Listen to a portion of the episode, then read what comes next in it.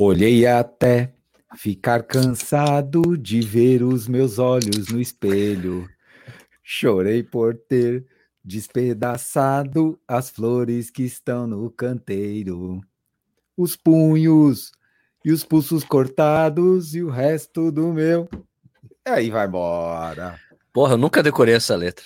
Pô, essa letra é difícil, cara. É difícil, né? Difícil. Porque ela muda, tem hora que ela muda uma frase no meio, letra. É, mas é uma puta música. Flores. Hein? Ah, demais, demais. Puta música. Corredores sem filtro. Corredores sem filtro. Está começando mais um podcast Corredores Sem Filtro. Eu sou Sérgio Rocha. E eu sou Vinícius Titãs Stuck. Ó. Puta, os caras ouvirem isso, eles vão matar eu, né, velho? Nossa, total.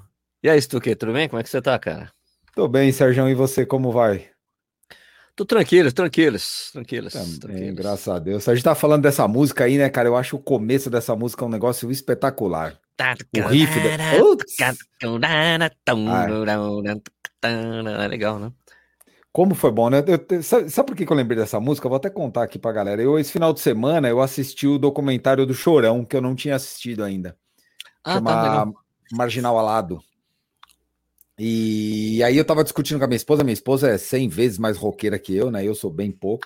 Alguém tem que salvar nessa casa. Alguém tem que salvar aqui em casa, né, velho? Ela toca guitarra, ela, ela tenta tocar guitarra, guitarra, né? Tem, Pô, isso aí é novidade para mim, não é, sabia. É. Que legal. Minha esposa é do rock and roll, eu não, mas ela é. Mas eu gosto, eu não, eu gosto bastante. E a gente tava discutindo as bandas nacionais, né? Porque as bandas nacionais estão, a gente não tem mais praticamente uma banda as bandas que a gente tem até hoje são as bandas mais velhas. Tá morrendo. Bandas ícones, bandas ícones, assim, né? Bandas ícones, né? E aí no, no, no, documentário do Chorão fala um pouco disso, né, cara? Que a banda vive muito, às vezes, da figura do, do frontman, né? Do líder da banda. Total, total. Do verdade. vocal, e, e hoje você não tem isso, né, praticamente. E as bandas mais antigas, tipo, é, aquelas que foram caindo com esses caras, elas não se renovaram e. Puta, um negócio meio, meio deprê, né? Se a gente pensar, eu vou pensar assim, ó, eu quero botar minha filha para ouvir rock ela vai ter que ouvir rock antigo, cara. Ela vai ouvir coisa antiga, porque coisa nova mesmo, nova formação já é mais difícil. Nacional, né? Nacional em si tá um pouco mais, mais restrito, né? Cara, ó, vou dizer para você que você tem razão no que, no que diz respeito ao mainstream, o que é determinado pelas gravadoras e o que as Sim. rádios querem que a gente escute, né? Então eu costumo dizer que assim tem muita coisa sendo feita e boa mas você tem que descobrir hoje.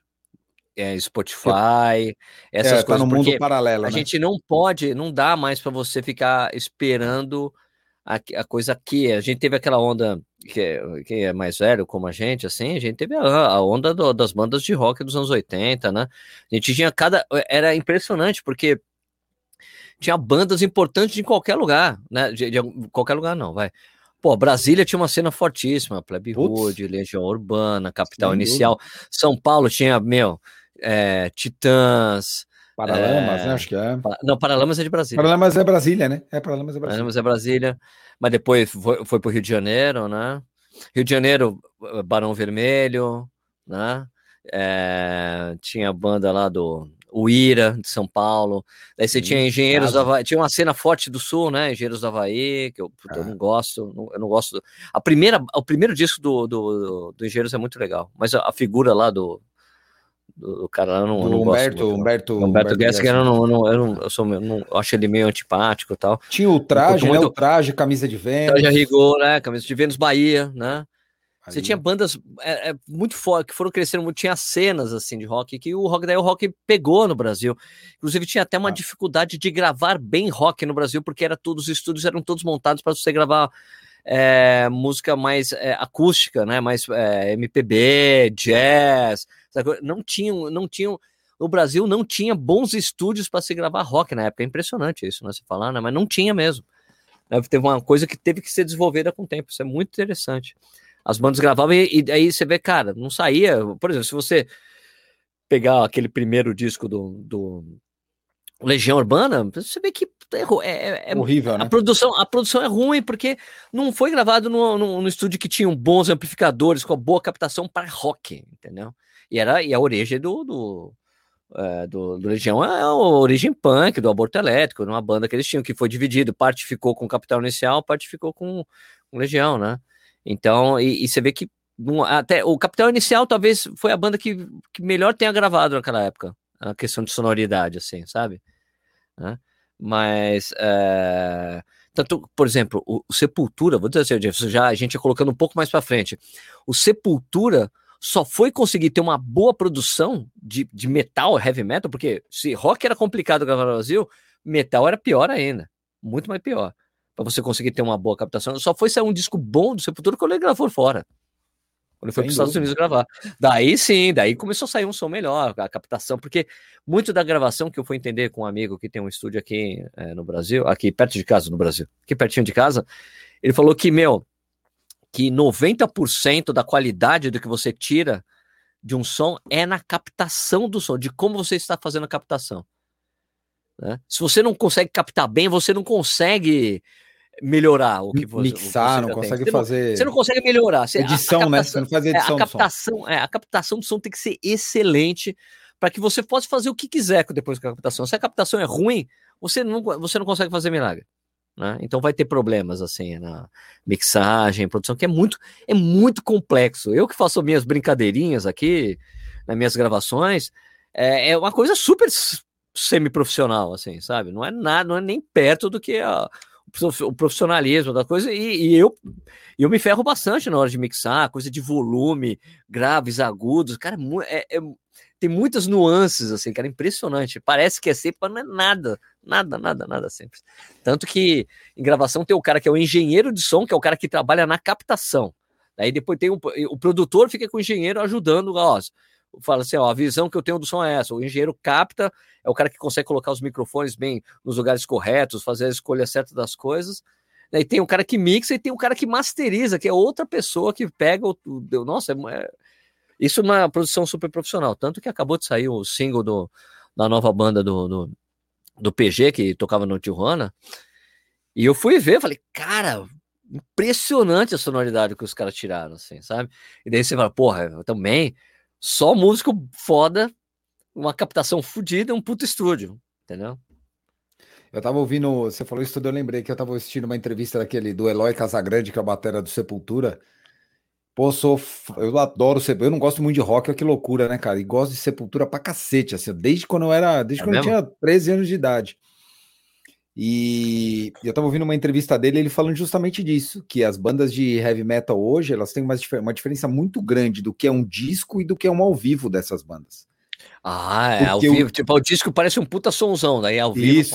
E ao vivo é uma porcaria, porque ele falou que tem muita coisa mixada no heavy metal hoje. E eles procuram Sim. não fazer esse tipo de coisa. Eles procuram trabalhar o som realmente para poder chegar na, na qualidade que o cara vai ouvir o CD e vai ouvir um- uma coisa muito parecida no show. Porque você ouve um disco de heavy metal, parece que você tá ouvindo uma coisa maravilhosa, você vai ver o show do cara, puto, o show é uma bosta, velho. Pobre pra cacete, não tem, Exato, é. não tem porque conteúdo também- nenhum. É, hoje em dia também é. é, Nossa, isso não tem nada a ver com, com o assunto do podcast. Engraçado, né, velho? Meu É, Deus é do céu. corredor Como sem a gente viaja, né, cara? Mas, ó, por exemplo, a gente, é, é, a gente sabe que a banda, uma banda só fica boa quando ela toca muito. Toca muito, repetidamente, muito conjunto, e vai de, ter, sabe, um saber o que o outro vai fazer, sabe, aquela coisa automática de banda. assim. Eu já Ah. toquei em banda, assim, que era muito impressionante. que Eu, eu olhava pro bateria e já sabia que a gente ia fazer alguma coisa. O baixista já ouvia uma vez, na segunda vez já fazia, tipo, coisa, sabe, que, sabe, você tá bem, tem uma sintonia muito fina. A história famosa, mais famosa dessa é os Beatles, que era uma banda chinf- chinfrim, entre aspas, muito promissora. Os Beatles só se tornaram Beatles quando eles foram para Hamburgo, ficaram lá tipo um ano tocando na noite em Hamburgo todos os dias. Eles se tornaram os Beatles lá. Na Alemanha, na Alemanha se tornaram os Beatles. Porque era a noite tocando todo dia, todo dia, todo dia, todo dia. Daí eles se tornaram os Beatles lá. Daí eles voltaram, começaram a compor coisas né, de todas as influências, que eles tocavam tudo que era coisa de- do início do rock, né? Naquela época, né? E fazendo só cover. Daí eles se tornaram uma grande banda tocando ao vivo, porque você se to... porque essa coisa do palco é muito importante. Quanto mais você toca, melhor a banda fica. Daí se você só faz estúdio, você só ensaia, só ensaia e daí estúdio, ensaia, estúdio, você não toca, vê você não tem essas coisas, entende? É, cara, isso é uma coisa que, que não tem. Eu, assim, ó, eu sou um cara que vivo em estádio de futebol, adoro. Eu acho que é uma das coisas mais legais do mundo, mas não sou mega fã de rock, mas você ir num show de rock é uma energia impressionante, cara. É um negócio. Quem não foi, tem que ir um dia na vida. Tem Cara, que ir. tenho, show, tenho shows incontáveis. Eu já fui Tem que ir. muito. Cara, ó, só pra você ter uma Não ideia. fui, não gosto. Vai, tio, vai. Isso porque eu-. Eu, vi Nirvana, Nirvana, Alice in Chains, aquela coisa do grunge na época, eu vi Nirvana, cara. Quando Nirvana veio no Brasil, foi o primeiro animal, show né? de estádio, primeiro show de estádio do Nirvana. É, de- o grande show, assim, que eles ficaram impressionados com a galera. Era, eu acho que um Hollywood Rock. Rolling Rock. Eles- Foi. É, deles ficaram assim, caraca! Né? E foi, foi divertido. Assim, eu me diverti porque os caras tinham uma origem meio punk, assim, então era, era meio zona, eles tirando sarro, as pessoas putas da vida, meu porra, não vai tocar nada, isso aqui, meu, os caras zoando, daí troca, o, o Kurt Cobain foi pra bateria, né? E daí os caras começando, era uma coisa super descompromissada, assim, era bem show de, de boteco, só que num puta palco gigante. Alice in Chains foi maravilhoso. Eu, eu, eu era daquele cara que ficava lá na frente do palco, cara. Eu e ficava assim, nas bandas que eu gostava muito, eu ia lá pra frente. Não levantava mais, não saía mais, né? Não, não saía mais. Vendo, eu chamava de cremogema. eu ia pro cremogema lá. Quando eu gostava muito. Mas, meu, eu assisti Judas na época do Puta no Rock in Rio 2. Eu fui no Rock in Rio 2. Eu, fui muita, eu vi muita coisa bacana, cara. Né? Cara, é muito legal, velho. É uma energia. Essa é fora. Ah, eu gosto muito. O, Eu não meu perdi, R. Eu não perdia, cara. Eu, eu- desculpa, só pra te falar assim, eu, o que eu, a política que eu tenho hoje em dia com show, é que hoje em dia não tem mais show também, né? Por É causa da lógico, né, pandemia, assim dá como não tem, assim como não Corrida, tem mais corrida e tal, é que eu não repito mais banda. Banda que eu já assisti, eu não, eu não vou assistir de novo. Eu não fico, eu não, assim, eu não tenho, eu não sou fã de carteirinha de banda. É isso, basicamente assim. Ah, não. Se Metallica vem de novo, vou assistir de novo. Vou assistir. Não, cara, eu não faço isso. Eu prefiro já assisti uma vez, beleza. Agora eu vou em outra banda, entendeu? Mas os últimos shows que eu fui foi shows pequenos, cara, em casas pequenas, que é muito mais legal. Então, porra, eu fui assistir lá no Carioca Clube, lá, no, lá em Pinheiros, lá em São. Paulo. Eu fui assistir uma banda que, de punk, punk californiano que eu amo, que é Face to Face, cara, que eu canto as músicas junto, assim, sou, é uma banda que eu gosto muito mesmo, né? E eu fui lá no Carioca Clube, pô, foi sensacional, fiquei tomando cerveja e cantando as músicas, cara, pô, demais. E outro show que eu fui foi aqui em Jundiaí, cara, o Dead Fish, que é aquela banda do Espírito Santo, que é Sim. muito boa.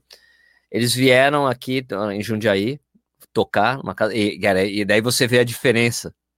você vê totalmente a diferença de uma banda que já subiu um grande degrau para as outras bandas, porque em geral quando vem é, o Dead Fish assim, tem vem, sei lá, vem, tipo, são é o Dead Fish mais umas 5, 6 bandas. Então, ó, ah, começa às 6 da tarde, 6 da tarde o show. Você chega lá, tem um monte de banda tocando. Aí, tipo, ficou as bandas tocando, um monte de banda, blá, blá, e daí terminou as bandas. Os caras vão lá, desmontaram o palco, montaram o palco, o equipamento da Dead Fish. E quando eles começaram a tocar, eu falei, caraca, uma puta diferença É muito o vocalista diferente. até foi no palco, assim, quando ele entrou, porque demorou para começar o show dele. O pessoal já tava vaiando, ele chegou assim, gente. Eu sei que demorou. Vocês não vão se arrepender, tá bom? Eu sei que vocês estão chateados, estão bravos com a gente, que demorou, mas ó, fica tranquilo, vocês vão gostar. E realmente, os caras deram o primeiro acorde e falei, nossa senhora, era, era da água pro vinho, era como se você estivesse escutando no mono, ficou estéreo, flá! Puta som na casa, cacete. É impressionante, né, Eu cara? fui com o primo, Por eu isso- fui com o primo da minha mulher, assim, que ele também Por isso que o microfone tem de 200 reais a 5 mil reais, pô. Tem diferente, Sim. tudo tem Ah, diferença. foi demais. E a gente falou isso aí, mas só para fazer um link com o nosso, com o nosso tema que é corrida, né? O meu RP de 10K foi no dia seguinte um show do Metallica que eu fui. Eu fui no show do Olha Metallica só. no sábado à noite com a minha esposa. Saí do show, era, sei lá, meia-noite por aí. Realmente, a sua esposa salva esse casamento. Cara, minha esposa é foda. Meu, ela escuta rock Eterna- o dia inteiro, cara. Meu, Eterna ela- admiração. Agora, a partir. Meu, eu não sabia disso. Agora, eterna admiração pela sua mulher. Cara, aqui, aqui é aqui o bicho feio, cara. Quando eu começo a escutar meu samba, alguma coisa, ela, pô, de novo esse traço aí, dá pra você botar um rock? Não, tá bom, põe rock. Que é, isso que é briga. A gente saiu, foi pra casa, descansei, tipo, cheguei em casa duas da manhã, uma e meia, acordei seis e meia da manhã, fui correr a prova, Pau. seis horas da manhã, o pau, RP, fui embora. Mas de tão adrenado que você fica, cara, é um negócio, É muito bom. negócio de maluco, coisa boa, né? Aqui em casa, aqui em casa é tudo rock and roll. Eu, minha mulher, meus filhos, todo mundo é rock and roll. Teve até uma uma vez que o meu filho mais velho, eu não lembro a idade dele. Deixa eu ver. Deve ter sido uns, uns 12 anos. Ele falou assim, mãe, não, mãe, não quero participar da, da festa, da, da roda lá, da, do, da, da festa junina, do casamento. Por que, filho? Porque não é música caipira, eles estão colocando Lucas Lima, sei lá. Ele falou assim, eu não quero, eu não vou. Um sertanejo moderno, mas Ah, vai. ah, não, ele falou, não, não quero. Se fosse o sertanejo, aquela coisa caipira normal, antiga, é. ah, olha, não, mas não é, eu não quero. Eu não vou. Tudo bem eu falar que eu não vou participar, gente? Beleza, filhão. Tua escolha, né? junto, tamo junto. É nóis, cara. É, a gente é assim. Aqui em casa é tudo rock and roll, né? O meu, o, o meu mais novo, o meu mais velho, ele gosta muito, ele gosta muito de pop rock dos anos 80, cara. Pô, que legal, isso é bacana, hein? Fica escutando Queen, David Bowie, ele gosta dessas coisas, cara. Muito legal, assim. Moleque. curte Eu gosto de música, velho. Eu gosto de música boa. Qualquer música boa eu ouço. Qualquer uma. Eu gosto de música. Não, eu, eu escuto rock and roll, cara. Eu gosto, eu gosto de rap, rap mesmo, mas eu tenho um, um Gosto. gosto, eu tenho um gosto, eu tenho um gosto específico de uma linha específica de rap, inclusive quando eu corri com o pessoal que era de um dos grupos da Adidas Runners lá, que é o Project Run lá, que eles saíram, que é o pessoal ali da, da periferia de São Paulo, pessoal gente boa demais. Eles foram, eu me lembro disso até hoje, que eu fui correr com eles. E daí, essa coisa da Adidas Runners, o cara corre com uma caixinha de som, escutando som, né? E os caras Uhum. correndo ouvindo rap, né? Olha lá. E de repente, no meio do rap, pinta um funk. Um funk do Rio de Janeiro. Daí os caras assim, ô, o que, que é isso aí, cara? Não, não, peraí, peraí. Pul- Pulou a música. Vai, vai pra frente, de novo, começou a dar uns pau, não lá, daí pintou o funk carioca. Os caras, eu falei, eu cheguei pro cara, cara, eu tenho uma playlist bacana de rap. Não quer, não quer que eu sincronize? Mas... Não, Sérgio, não, tá tudo bem, Sérgio, tudo bem, tudo bem. Beleza. Daí, um pouco mais pra ver, a gente foi fazer 10 km. Daí chegou ali, lá perto dos 5, deu outro pau na playlist. O cara, ele, Sérgio, pode colocar sua playlist, vai. Daí eu coloquei. Começou a tocar a primeira música, os caras. Ô, os caras no meio. Opa, tem coisa boa, né? Tipo, começou com o Run DMC, né? Já, né? Outra Onde pô, boa. Os caras, opa, aí bom, né? Depois começou, puta, 94 na 90, 90 by Nature, umas coisas legal assim que eu gostava bastante. Os caras, porra, daí os caras, os caras assim olhando pra mim, ô Serginho, legal, cara, sabia que você gostava. Falei, que eu tinha coisa boa. Falei que só tinha coisa fina. Daí, quando terminou, chegou com a Débora, né? Que é a, é a líder do grupo. Daí os caras chegam assim: "Ô, Débora, você não acredita na playlist de rap do Sérgio, não? Ela. Sérgio, você gosta de rap? Eu gosto. Deixa eu ver sua playlist. Ela começou a olhar assim, ela. Ah, você gosta dos underground. É, garoto. Falei, ah, eu falei, ô Débora, sempre fui underground, porque eu sou da época do. Eu falei pra ela, depois expliquei, deixa eu te explicar por que eu gosto de rap. Porque tem uma época, quando eu era. Quando eu, é, tipo, eu sou de uma época que, que, que começou a fazer. Teve aquela conversão, aquela, aquele crossover de heavy metal com rap. Que, o, Anthrax que- gra- o, Anthra- o Anthrax gravou uma música do, do Public Enemy. Né? Sim. o Public Enemy Number One, eles gravaram com. Foi a primeira vez que uma banda chegou e fez isso, misturou. Tchac! O, o, o Suicidal Tendencies já tinha essa, essa, essa coisa de ficar meio rap com, com rock, um, um, Uhum. re- um heavy metal meio funkeado, com um cara meio cantando como rap, mas a primeira banda que chegou e se juntou com uma banda de rap foi o Anthrax, gravou Pu- Public Enemy Number One, que é animal, cara, animal. E daí começou a fazer essa, essa, essa mistura. Daí a gente, aí todo mundo, todo mundo que gostava de heavy metal começou a escutar rap. Foi muito normal isso aí. Começou a ser comum e eu comecei a gostar muito. Então tem umas coisas que eu gosto bastante, né? Hoje eu escuto até uns trap, tem uns cara, tem uns caras de trap muito bons, cara. Eu gosto. Eu sei, eu sei, pode ser até escrito, mas eu gosto. O problema é que assim, hoje em dia é que como eu entendo, é, tipo, como eu falo, eu como eu, eu passei a falar inglês fluente, assim, com entender muito bem inglês, depois de mais velho, assim, com uns 30 anos eu comecei a falar inglês para valer, entendeu? De entender tudo. Eu me lembro até o dia que, cara, eu, eu, eu rachava apartamento com um brother, né? Ele mora nos Estados Unidos hoje, na Califa, né? surfista. Ele falei, cara, Ah você é o, o seu sonho, né? Garoto, eu vou pra Califórnia. Fá, ele foi, né? E eu me lembro o dia que isso aconteceu comigo, cara. A gente assistia no CNN. Caraca, e de repente, assim, eu virei o lado, eu olhei pra ele do lado, cara, você não acredita. Eu acredito o quê, Sérgio? Eu tô entendendo tudo. Porra, e tipo, é difícil, virou- velho. Foi quando virou a chave. Foi quando virou a chave. Flá. Falei, Walter, eu tô entendendo tudo, cara. Eu tô entendendo tudo que eles estão falando. Foi, foi quando, foi quando fez- entrou no cérebro. Flau, sabe? Falei, caraca. Né? É muito interessante quando isso acontece, cara. E, e- e eu lembro exatamente, e olha como é importante isso. Foi, eu lembro exatamente o dia que isso aconteceu, quando, quando virou a chave. Puf, eu tô entendendo tudo.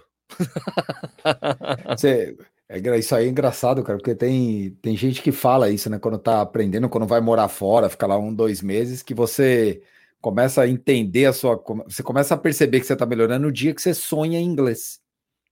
De repente Ah, você, tá, você sonhou que você tá falando inglês.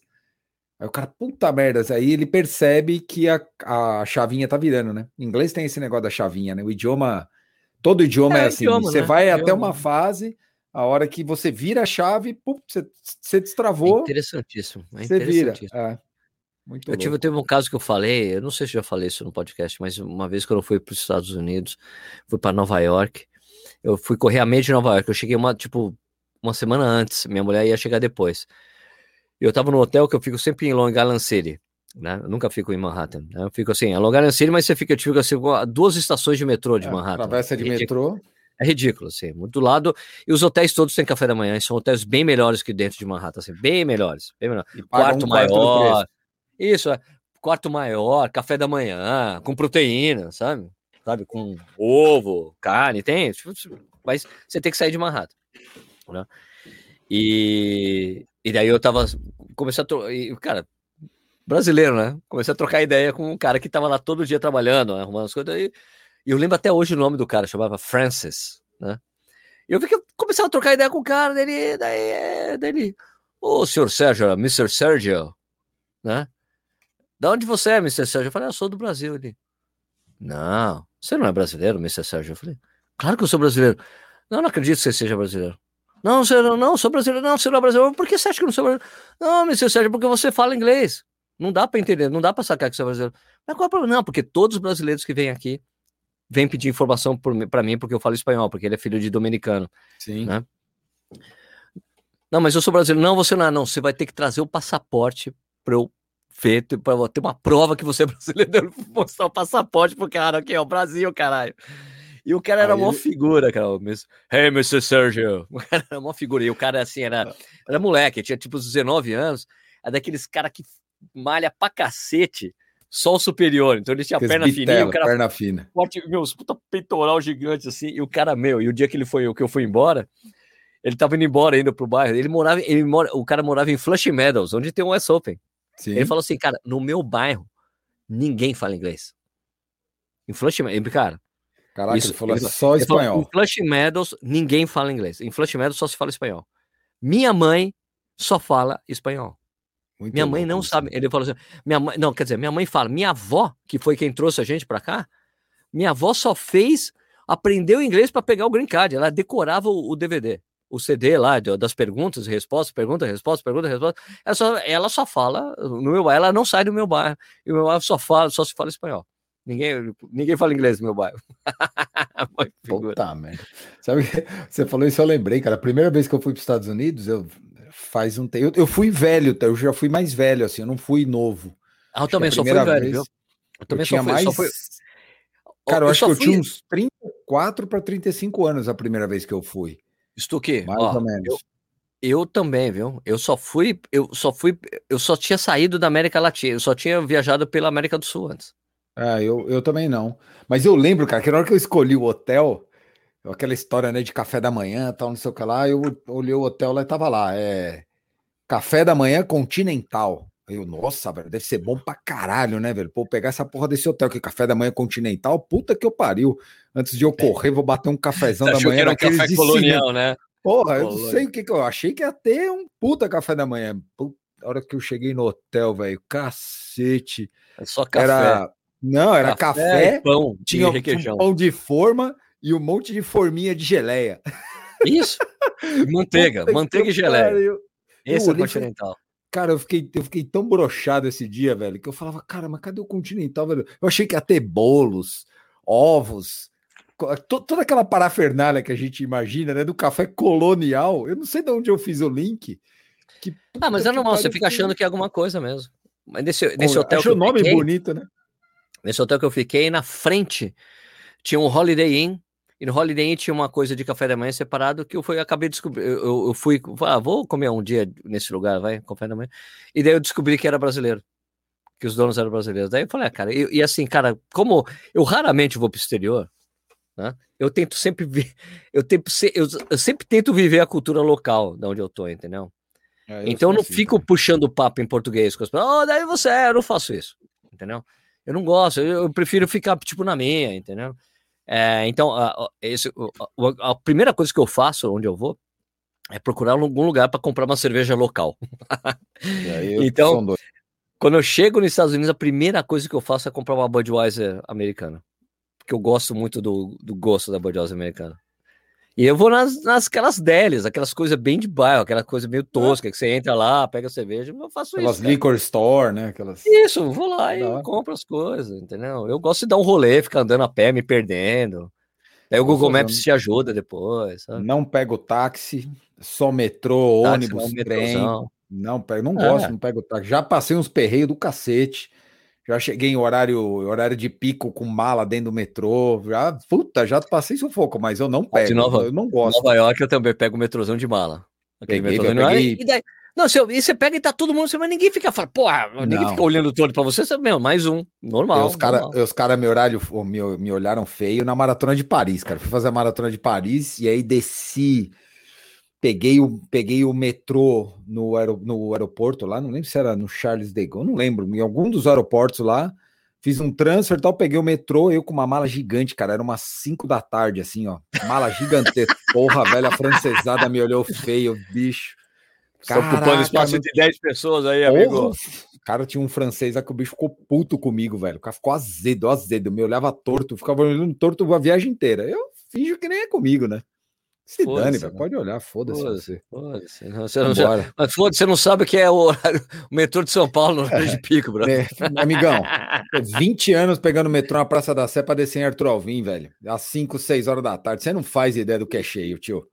Você não É, faz. Isso aqui que não é metrô. O dia que os caras desligam a escada rolante pra você não fazer a transferência da escada rolante, porque a plataforma tá tão cheia, velho, que você tem que subir na escada andando e parando no meio da escada, de tanta gente que tem. É verdade. Pô, Ó, a, última, a última vez que eu fui para Nova York, que eu acho que vai demorar para voltar, por causa do, principalmente por causa do câmbio, que foi em 2019. A gente tava no, a gente tava no hotel ali em Long Island City, também um hotel super, super bacana, gostei bastante. É, daí eu falei para mim, "Mano, cara, a gente dá para ir de metrô para o aeroporto. Né? E a gente tava com molecada, com meus filhos. Daí a gente fez uma. Minha mulher, ah, não, vamos pegar um, vamos pegar um Uber, não sei o que. Ela, Não, vamos, vamos de metrô. Daí a garotada, vamos de metrô, é! A galera adora, todo né, mundo velho? de mala, foi engraçado. A gente com todo mundo com mala. Foi engraçado pra cacete, mas deu tudo certo. Foi engraçado pra cacete. Pô, é um perreio, é um perreio chique. E a gente, e a gente teve, e a gente teve a coisa clássica, né? De estar ali no metrô é, de Nova York à noite, domingo, que passa menos, é, tem menos trem passando nos domingos. E você tem aquela coisa super legal de turista, né? De turista em Nova York, e você tá no metrô, você fica olhando assim a linha do trem, rato ali, rato, aqui, um Rato, monte de é, rato pra cá. é. Rato, pra- não é assim, não é que é um rato, é um- vários ratos. Rato nem aí se tem gente ali ou não, que era impressionante. Cara, um rato ali, daí outro, outro, uma puta galera, assim, meu, é uma, é, é uma infestação que tem de ratos em Nova York. Daí você fala, cara, é verdade mesmo, não é zona que os caras ficam tirando Eu ia barato. te perguntar se você tinha visto o rato lá. Pra cacete, meu. Todo essa- mundo vê, pô. eu não, é porque assim, eu em geral não via, porque eu não pegava nesses horários, entendeu? Mas aí nesse horário que ficava, meu, puta tempão pra passar o trem, Aí passa. cara, um monte de rato ali, vai rato pra cá, rato pra lá, rato pra aqui. Puta que pariu. Muito louco. Muito divertido. Bom, Ai, tá- ai. pô, o assunto de hoje, depois de quase meia hora falando de amenidades, é falar É, de, é. de de- motivação para correr, né? Ah, se- se- Será que esse assunto é porque a gente não tá motivado para correr ou não? Por isso que a. Imagina, eu de- tô correndo todo dia há quatro É meses, nada. Ah, Cara, eu motivação é motivação é a palavra de ordem hoje em dia, né? Ah, é. Essa é tipo, a para todo É, corredor, acho que é esse, é o, é o que todo mundo tá querendo, né? Tá buscando. É como É, se principalmente nessa motivar, época, o né? que motivar. É, nessa época, tá bom. Principalmente sem prova para correr, né? Tá complicado. né? É, é, é, eu, eu fiz essa coisa, eu- a gente su- surgiu com esse assunto porque hoje, a gente tá gravando hoje, é domingo, né? Hoje é dia 9, esse episódio que a gente posta amanhã, né? Aliás, fiz uma grande mancada no episódio passado, eu programei para 6 da tarde, não das seis da manhã. Os caras, Sérgio, porra, cadê o podcast? Caraca, eu fui ver, puta, seis da noite eu tinha colocado para publicar automaticamente o podcast. Mas isso não vai acontecer mais, é seis da manhã, seis da manhã. É, é que eu tinha acabado, antes da gente começar a gravar, eu tinha acabado de editar o vídeo do, do falando do, do quarto mês, eu correndo todos os dias, né? Que é uma coisa que eu decidi fazer no ano passado. E com o coloquei, cara, vou correr todo dia, né? E tinha uma coisa que o Vanderlei de Oliveira, aliás, eu até mandei uma mensagem para ele, eu acho que no segundo mês, eu acho. Falei, cara, agora eu entendo o que você falava para mim, né? Ai, para com essas desculpas, começa a correr todo dia e para com isso. Daí, puta, agora eu entendo completamente, totalmente o que ele fala. Fica muito mais fácil quando você, Acaba, quando você né? tem essa coisa. Correr todo dia, acabou. Acabou, não tem desculpa, vai correr. Como falei, né, pro Sul, que antes da gente começar a gravar, comecei, teve dia que eu fui correr às 8 da noite, outro domingo, 9 da noite, fui correr. Então, cara, né, e, e ainda tem uma coisa que o Stuck falou, não, mas pô, né, então, Sérgio, talvez foi a exceção que você foi correr por obrigação. Falei, não, é que como já era uma coisa que eu tinha que fazer, porque era um compromisso comigo mesmo, mas não é assim, eu falei, ai, mas assim, aquilo não, é, não foi um compromisso, aquele, ai, que saco. Não é. Não é, foi aquele, ai, que saco, é. Bom, vamos embora, vamos lá, vamos correr. E, puto, sonzinho, podcast, ou, ou um audiobook. Livro, audiobook. E vai lá, coisa. e eu tenho feito agora, que eu tenho feito agora também, isso que é de domingo, eu tenho feito ehm, o day off. Sabe? O que, que é o day off? Eu comecei a praticar, faz duas semanas que eu tô fazendo isso. O que, que é o meu day off? Vou te dar a referência de hoje. Foi o day off hoje. 10 quilômetros a 7,10 por quilômetro. A, Puta a frequência foi, andando. a frequência foi 124 de média. Porra, quase andando. É um Então, trotezinho, trotezinho maroto mesmo. Sim, 10 quilômetros de trote. É o meu day off. É, tipo, é quase como se você não tivesse corrido. Tá corrido 10 quilômetros a 7,10 por quilômetro, por aí. Porra, levíssimo, velho. Levíssimo, Mas tipo, você faz de manhã? De manhã ou você vai manhã. agora, tipo, mais perto da noite? Não, não, foi de manhã, foi de manhã. E você o voltou o teu longo ontem. pro sábado. Isso, eu coloquei, eu falei, cara, se é pra fazer esses 10 quilômetros ve- bem vagabundos, bem devagarzinho mesmo, bem tranquilo, que seja no domingo, daí eu posso fazer o longo no sábado, porque fazer isso bem devagarzinho na semana é diferente, porque tem muito movimento de gente pra cá e pra lá, e o, o percurso que eu fiz hoje, puta, era um ou outro cara de bicicleta, um ou outro correndo, sabe? Um lugar bem tranquilo aqui também. Cara, eu não consigo me imaginar eu fazendo alguma coisa séria aos domingos, sabia? Não, eu não consigo, velho. Faz tantos anos que eu não treino de domingo. Mas assim, ó, eu, eu faço meus treininhos de domingo, corro 10 quilômetros às vezes, ou 8, mas é só na boa, velho. Domingo acho que é um dia pra mim tão preguiçoso, bicho, que eu não consigo programar, por exemplo, para fazer força de domingo. Não, sei lá, eu bloqueei isso. Não tem Ah, nada normal. demais, né? Mas Não, Mas é um um, dia- um. É, mas é um dia meio preguiçoso pra mim, sabe? Mas é um dia que eu, que assim, quando eu não tenho nada pra fazer, que eu tô meio na boa, tipo, eu acordo, eu não acordo muito cedo, mas, mas a turma aqui em casa, pelo amor de Deus, velho, se deixar, acorda 11 e meia, meio-dia. Aí eu acordo 8 da manhã, sei lá. Tô aqui, porra, não tenho o que fazer, cacete, meu, ninguém acorda. Eu, quer saber, eu vou na padaria buscar pão. Aí eu vou correndo, dou uma volta, vou na padaria, volto com o saco de pão, fica lá, e corro 6 quilômetros, corro 8, na boa, na flauta. E dá uma sensação boa, né, cara? Porque quando você termina, seja o treino, qualquer que seja, é fraco, forte, o fato de você ter feito uma atividade é, te dá uma, não sei, não sei te explicar o que, que é, se não é um, mas é uma sensação Serotonina. gostosa, é um, É serotonina. é, serotonina. cara, sei lá se serotonina libera. É, um recompensação pouco, é, é, fala, isso, porque mas é, é a um sensação de, mecanismo, compe- né? de- sensação de, né, de- pô, É. ó, cara, é, eu para mim ficou uma coisa assim, tipo, é fazer exercício todo dia, todo dia. Então para mim ficou uma coisa dessa, entendeu?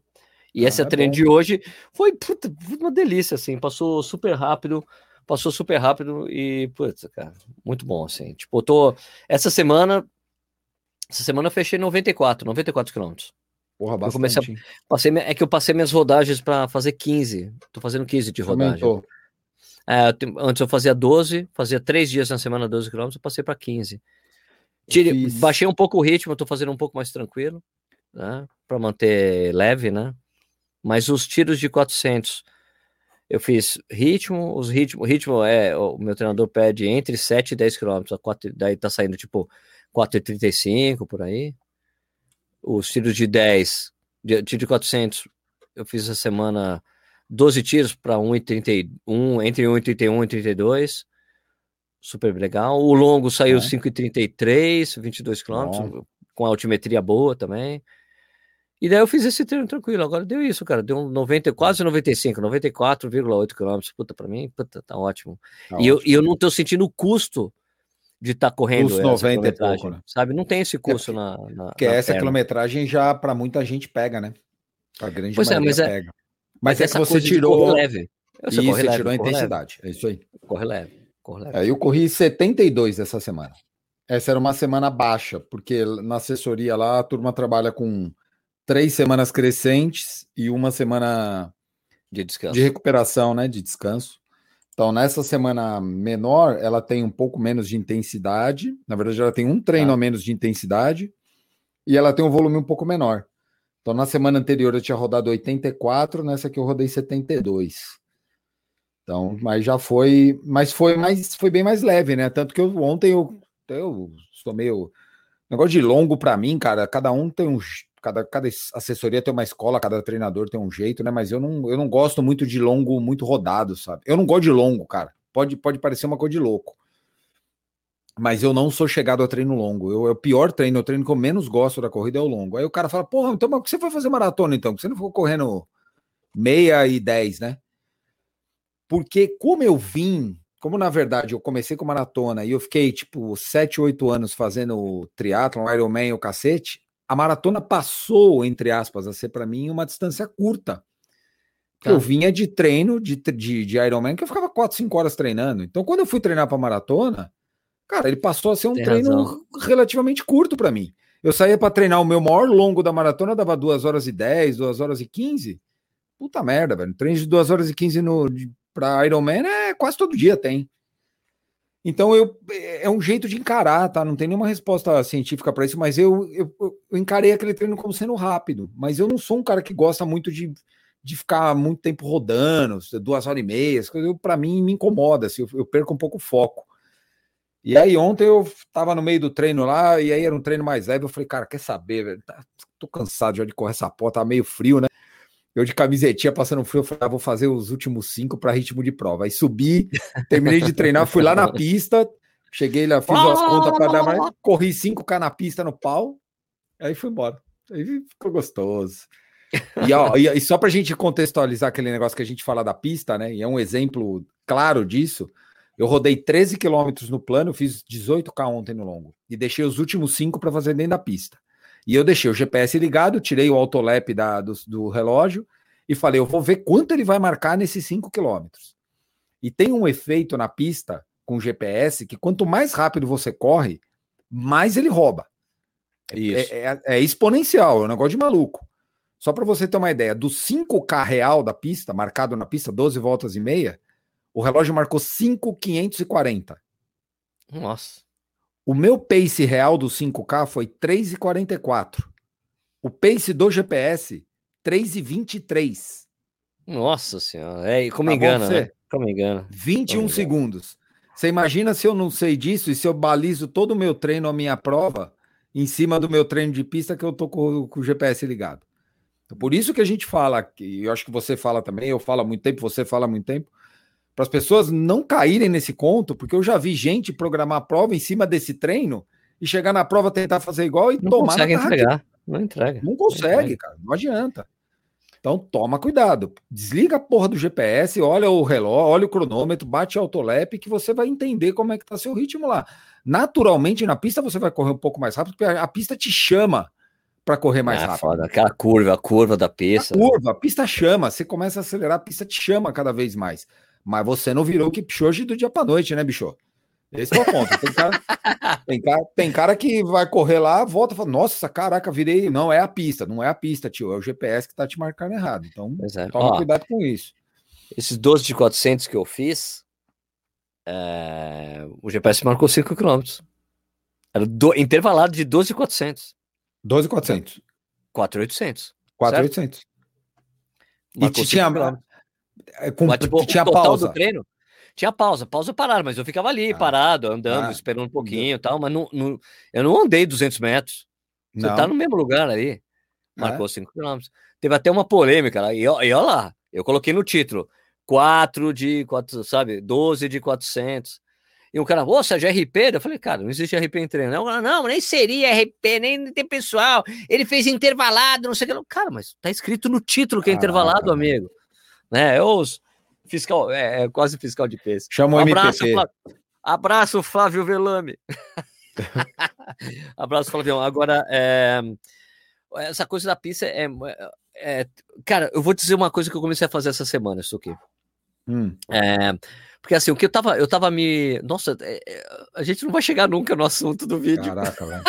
Vamos terminar podcast, esse aqui pra gente podcast. voltar pro assunto. Não, não, não. Ó. É, falando dessa coisa de. É porque, meu, corredor você filtra isso aqui, mano. É, a gente fica batendo papo. É um papo, é papo. É trocar ideia, né? É trocar É. ideia no final de domingo para as pessoas ouvirem na segunda-feira. É, uma- eu, tava, eu já fazia um tempo que eu tava fazendo a seguinte política comigo, principalmente nas rodagens, tá? Tipo, eu corria, vum, bati o lap, o lap automático do relógio, vum, eu não olhava. Mas eu não quero saber. Eu não quero saber. Eu não quero saber. Eu ficava assim, eu não quero saber, não quero saber, não olhava. Só que às vezes você acaba olhando, entendeu? Porque você quer ver a quilometragem que você tá e daí e acabou de virar, daí você acaba vendo a parcial. Daí eu falei, cara, Normal. sabe o que eu fiz? Tirei o lap automático. Eu não sei mais a quanto eu tô rodando. Eu tirei, tirei. Nessa semana, a partir dessa semana, desde a primeira rodagem, eu tirei o lap automático.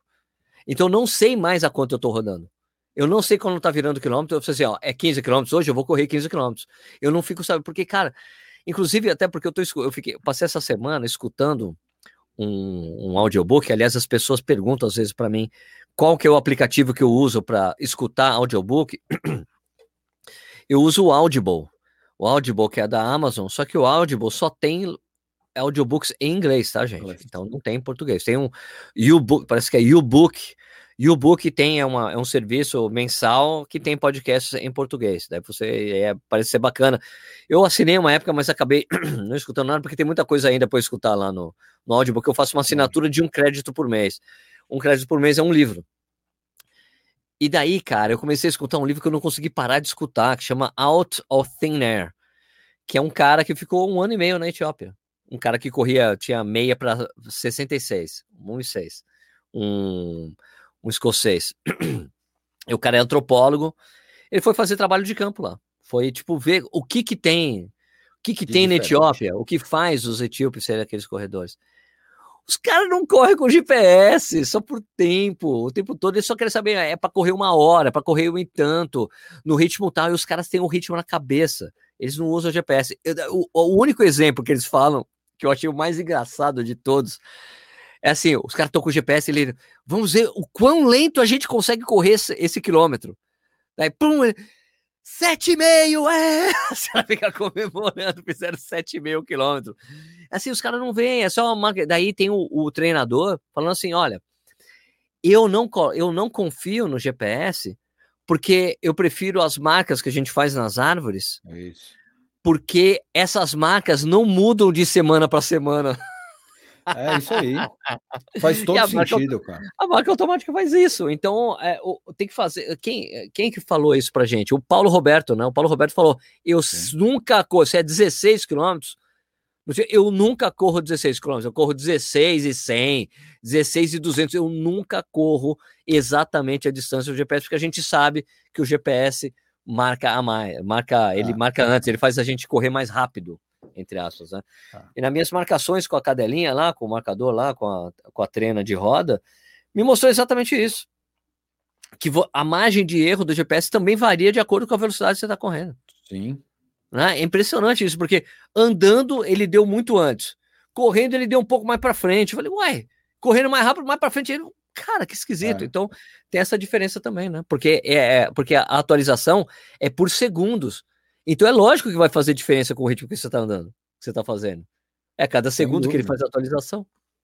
Eu, eu lembro, cara, que na época que quando eu comecei a correr e que eu fui, que eu comecei lá a pedalar lá atrás, a gente treinava aqui perto do aeroporto de Guarulhos, num lugar que é a base aérea de São Paulo, bem Tá. coladinho com o aeroporto lá.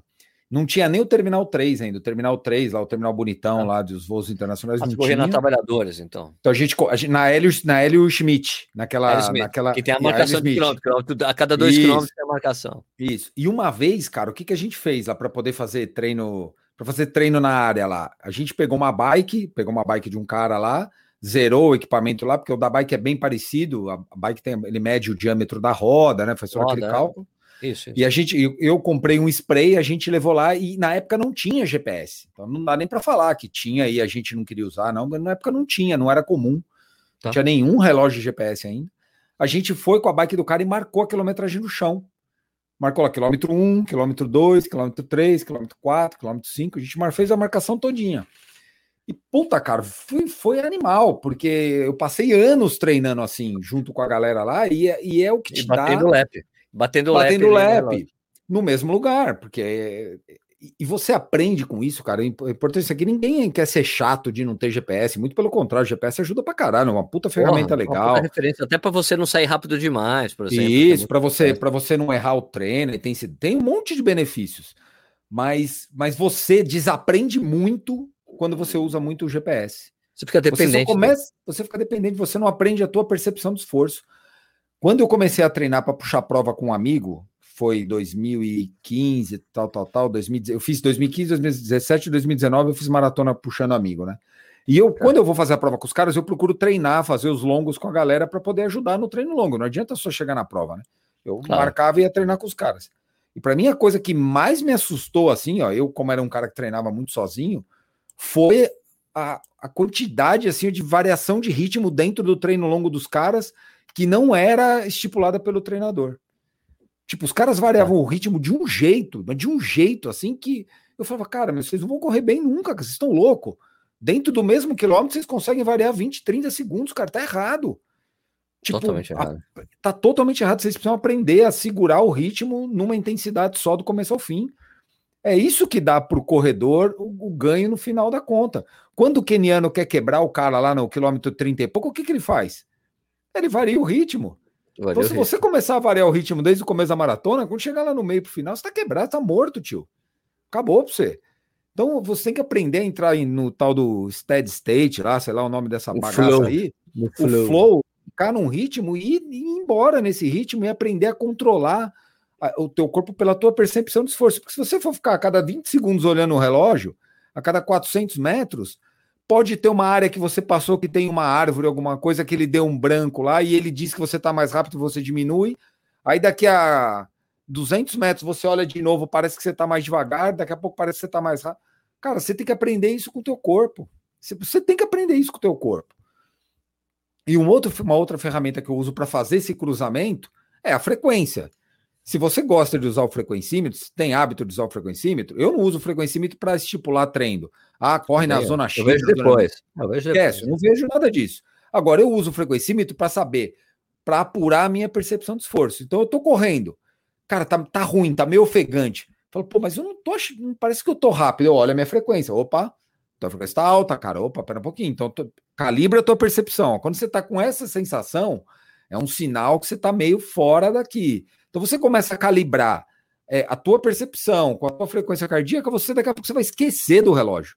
Você não vai nem olhar para ele. Ele vai passar a ser um, um negócio para você checar, para você simplesmente checar o que você está fazendo. E não para ele guiar o que você está fazendo. Que é esse, acho que é o grande problema da turma hoje com o GPS. A turma deixa o GPS guiar o que você tem que fazer e ela não, ela não, ela não faz o contrário. Ela não deixa o GPS, ela não usa o GPS para checar o que está fazendo, ela usa para guiar. Aí fudeu. Aí você perde o controle de tudo. Ó, no longo de ontem, eu fiquei assim, eu fiquei brincando comigo mesmo. É, eu fiz, eu fiz 22 quilômetros. Eu ficava brincando comigo, às vezes, tentando chutar o ritmo que teria terminado, que, que eu estaria fazendo. Ficava chutando. Falei, nesse trecho eu devo estar uns 5 e 11, mais ou menos, sabe? Então, acho que a média geral, porque o, o percurso que eu faço tem muito sobe e desce, né? Falei, deve dar uns 5 e 30, vai, 5 e 30. Daí eu fui ver, terminei com 5 e 33. Falei, porra, legal, né? Eu tô sabendo que, tipo, tá meio próximo, assim, mas eu, sa- e eu fui ver o trecho que eu falei, eu devo estar uns 5, 5 e 10, era exatamente o ritmo que eu tava naquele momento. Falei, legal, tem que ficar calibrando e entender o É. ritmo e a velocidade que eu tô aplicando aqui. Agora, a coisa boa para mim, isso que foi que reabriram a pista do bolão essa semana. É, E nossa daí- aqui reabriu também. Mano, a diferença absurda de fazer os tiros na pista. Cara, Ah, é muito eu fazendo diferente, cara. nos improvisos que eu fiz com a cadelinha, cara, Muito quer ver? Eu vou, eu vou te falar assim, só pra você ver assim, como. Quer ver? Eu vou te falar as minhas parciais aqui do treino. Que é muito engraçado. Eu, eu, acho, eu acho divertido, eu gosto de ver as parciais que eu fico dando risada, entendeu? Sabe, do, do- das coisas. E eu fiz de. Eu tenho feito, eu fiz o intervalo de. De quinta-feira, porque é muito importante eu fazer na quinta-feira, porque na quinta-feira tem a feira na frente do bolão. Então, Tá? você termina e vai comer um pastel. Puta que pariu. Isso aí é um sonho, hein? É um sonho maravilhoso. E daí eu tava lá na pista, tinha um amigo meu terminando. Ah, você vai terminar? Não, falta um pouco, Sérgio. Por quê? Eu falei, pra gente comer pastel. Ele, porra, fechou. Porque terminou Pô, o treino. fica aquele cheirinho pastel. de pastel, fica aquele cheirinho de pastel na Nossa, pista ou não? Não, não, não Mata chega ali. Mas, cara, é bom o pastel, velho. Pastelzinho de pizza. Nossa, Nossa. E aqui, e aqui em Jundiaí, sabe que aqui em Jundiaí ela não tem, não tem aquela coisa que é o padrão das feiras de São Paulo, né? Que eu, eu, para quem não sabe, eu sou paulistano, nasci em São Paulo, mas mudei aqui para Jundiaí faz 18, 19 anos, né? Mas eu sou, ainda vivi mais tempo em São Paulo por enquanto, né? Ainda tá ganhando, daqui a pouco passa. Mas em São Paulo tem uma divisão, que é assim, o cara que vende o pastel em São Paulo, na feira só vende o pastel. Do lado é o cara que tem, vende o, Caldo de é, cana. o re- caldo de cana e refrigerante, Refri. água, o que você Isso. quiser. É do lado, tem essa divisão. O Não cara que faz dele. o pastel É isso aí. só vende o pastel. Isso é, um, é, um, é, um, é uma coisa pacto. estabelecida. É um pacto que tem em São Paulo, que todas as feiras são assim. Aqui em Jundiaí, não. Tem o cara do caldo de cana. Mas o cara da. da Do pastel da- tem o do caldo de cana pastel também? vende, o- Não, não, ele vende, o- ele vende o refrigerante. Água. Ah, aqui não. entendeu? Aí não, aí o cara, o cara do caldo de cana vende o Não. caldo de cana, vende refrigerante, vende água. Água de Aqui coco, vem tudo. Isso, qualquer coisa você compra com o cara para beber. Para beber, você... aqui não, aqui você compra o pastel e o refrigerante, ou sei lá, eu pedi uma Coca Zero, vai junto, entendeu? É isso. Eu falei, cara, Pô, que engraçado, né? Como muda, né? Aqui, aqui o caldo de cana é com gengibre, com abacaxi, com limão, com É, maracujá. você com- escolhe, Puta você que eu pariu, Não, e é gourmetizaram o caldo de cana, velho. E é bom pra Pô, cacete, tá né? louco. Com gengibre e limão, meu Deus do céu. Vou te contar as parciais aqui do tio de 400. Fala aí. 400 com, com 1,30, tá? De descanso, tá bom? Tá. A mesa é a que a gente fala que é a mesa, de- praticamente a mesa densidade, né? É, é, ele é, ele é equiparado com o tiro. né? É, isso. Então, falar, ó, aqui, ó, 1,33. Daí eu vou falar só o 33, tá? 1,33, aí, ó. 32, 31, 31, 31, 30, 30. Não, peraí. Peraí, eu, eu pulei aqui porque, como é 1,30, fica sacaneando. Vai. 30, e- ó, 33, 32, 31, 31, 31, 30, 31, 31, 31, 32, 32, 31. Puta, eu adoro treino assim, velho. Como é, É que é legal fazer um treino desse? E na percepção do esforço, o ritmo é esse É aqui. isso aí. pau, pau, pau, né? Muito Você legal. né? normalmente, normalmente você erra o primeiro, né? Tá vendo? Erra não. O primeiro sai mais fraco. É, o só que primeiro, esse primeiro você vai é ajustando. normal. né? O É primeiro normal, é só mas para de- ver, assim. É É porque às vezes é porque às vezes o primeiro vai determinar o que você vai fazer, né? o que Então, sair no por isso- primeiro. né? Por isso que você tem que errar o primeiro para mais. Exato. Por isso que você não pode errar segurar. o primeiro para menos. Tem que segurar o primeiro. Porque é ele Não, que vai calibrar todos os outros. O primeiro você tem que segurar porque você fez as acelerações antes, né? Você, não sei se você faz, se Isso, você faz faço, isso, eu faço, Faça um aqueço, pouquinho. e as acelerações te deixam meio acelerado demais. Às vezes é muito mais do que o ritmo que você tem que fazer o primeiro tiro. E se você for na mesma velocidade das, das, das acelerações, você acaba errando, né? Acaba sendo mais rápido. né? Você, você falou isso, eu lembrei. O primeiro treino que eu fui na MPR, lá em 2008, primeira vez que eu fui treinar, eu vi o Marcos Paulo mandar um cara embora do treino. eu quase me matei de rir, cara. Época. Hoje, juro, porque ele chegou pro cara. Naquela época o Marcos Paulo era mais doido, né? Agora ele tá meio Nutella, tá meio. Não, porque também Meio- tem mais treinadores cuidando das coisas. É, né? cara, ele anda meio, anda meio bunda mole. E aí ele chegou antes do treino e falou Vai assim: ser um intrigueiro, vai intrigueiro. É, chegou num treino, era, era uma quarta-feira, era, acho, que, acho que era seis tiros de mil, uma coisa assim. Fazendo uma pracinha ali no Ibira, e ele, ele virou. E ele, e ele, ele é um cara que ele sabe muito do- dos alunos dele, assim, ele sabe muito o pace de todo mundo, ele conhece muito o jeito do cara. Então ele sabia para quem ele estava falando isso, eu não sabia. Ele virou e falou assim: ó, se eu pegar algum cara aqui fazendo o primeiro tiro mais rápido que o segundo, eu vou mandar embora do treino na hora, hein? Ah, tá bom. Eu fiquei só olhando, falei, pô, esse cara vai mandar o cara embora do treino, né? Meu, o cara, aí Pá, deu o primeiro tiro lá, um cara lá, 3,32. Ah, beleza, 3,32. Segundo tiro do cara, 3,48. Pode parar. Tchau. Vai embora, Vai pode embora. Pode embora. Seu treino acabou, velho. Você errou. Você já errou primeiro. Pode ir embora. Pode ir embora. Meu treino caiu em risada. Cara. Todo mundo caiu na risada dele. Porra, Aprende, vocês- né? Aprende. Aprende, pô. Vocês vêm aqui fazer essa merda agora. O bicho já esculhambou todo mundo. Ele é uma figura, Aquele né, jeito, cara? aquele jeito dele. aquele jeitão engraçado. dele. Mas é uma forma, cara, de. de, de- uma forma não, né? É um- a, tem- a pessoa tem que aprender isso. Porque Sim, é sim. muito comum. É muito. Pode perguntar, a galera que ouve a gente, pode perguntar para um amigo, para qualquer um. Se você errar o primeiro treino, o primeiro tiro e errar muito, você matou tua série. Você matou É, ferra tua série. Ferra tudo. Matou. se você corre teu primeiro tiro aqui para 1,28, Sérgio, você tá morto para fazer os, os era. 12, Você não 14. consegue. Não consegue, Não velho. consegue. Eu te- o que eu tenho errado muito são nos meus nos treinos de ritmo, cara. Que eu às vezes, eu, tipo, eu só acerto se eu erro o primeiro quilômetro. Sabe? Se, tipo, o- é, eu tenho que fazer sempre para Ele pede para eu fazer entre 3, entre 4,50 e 4,40. Só que não consigo, tipo, é, 4,50 é muito é fraco agora para mim, entendeu? Uhum. Eu só acerto esse treino se a primeira parcial sai os 4,40. Daí eu vou baixando. 4,37, 4,35, aí fica lá no 4,30. Agora, se a primeira parcial sai 4,35, fudeu com o meu treino. Eu não consigo segurar depois. Bagunça. É, eu não consigo. É engraçado, né? Eu tô tendo essa dificuldade. Eu falo com ele, cara, eu preciso sair mais na boa. Daí, quando eu saio na boa, o treino dá muito certo. Daí, vai, vai, daí eu acabo fazendo progressivo e entro. Progressivo. Entendeu? Pergunta: é, isso que você está falando é normalmente ano longo, né? Ou nos treinos de, nos, dos intermediários, nos tempo run lá, nos treinos de ritmo. Tempo run. É, ele pede Você entre aquece 8, antes? Ele, ele pede entre 8 e 10. Eu aqueço. Ah, então tá. Eu aqueço. Não, porque se você não Eu aqueço. aquecesse, eu ia falar pra você aquecer. Porque não é que Ah, às vezes dá não, ruim não. no aquecimento. Então, eu Às vezes tô, quando o cara tô não aquece, já sai meio ruim. Então, eu tô, na verdade, eu acho que eu ainda tô tentando, ach- eu, eu tô tentando achar a dose ideal de aquecimento para mim. É, pode ser. Porque pode no ser. tiro, nos tiros, eu, eu, eu vi que eu tive que voltar a fazer o aquecimento que eu fazia com o Vanderlei. Para dar uma acertada. Antes eu não estava conseguindo fazer o tiro de tiro, porque eu fazia 2 km de aquecimento e aceleração. Daí eu, daí eu coloquei no meu, cara, vou voltar a fazer o aquecimento que eu fazia com o Vanderlei. O aquecimento com o Vanderlei é 20 minutos de trote, acelerações e vai. Entendeu? Uhum. E depois que eu voltei a fazer isso, os, os tiros começaram a sair direitinho. Falei, tá vendo? O meu corpo tem que estar mais aquecido para conseguir fazer. Eu preciso estar mais tempo mexendo nele. E, é, é, e eu acho que talvez seja a mesma coisa com. com... E- e po- posso te dar mais um de ritmo. detalhe disso? Claro, por favor. A, a idade, cara. Sabia? Quanto mais velho você fica, mais motor a diesel Não. você fica. Você precisa Então, mas olha só. mais. Então, mas veja bem, eu voltei, mas veja bem, eu voltei a fazer o, o aquecimento que eu fazia há 10 anos atrás. E deu certo. Falei, então, não é. É tipo assim, porque eu tava querendo fazer uma coisa, eu tava fazendo uma coisa mais curta do que eu deveria estar fazendo, porque tem uma coisa que o meu corpo acostumou.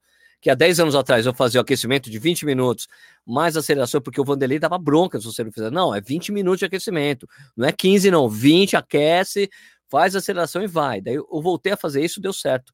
Só que o Vanderlei não usava muito tempo run. Entendeu? Para ele Não. era assim, era, era tiro de 400, é, e depois tiro de mil na mesma semana. Tiro de 800, tiro de 2000. Ele não, não usava Entendi. muito tempo run.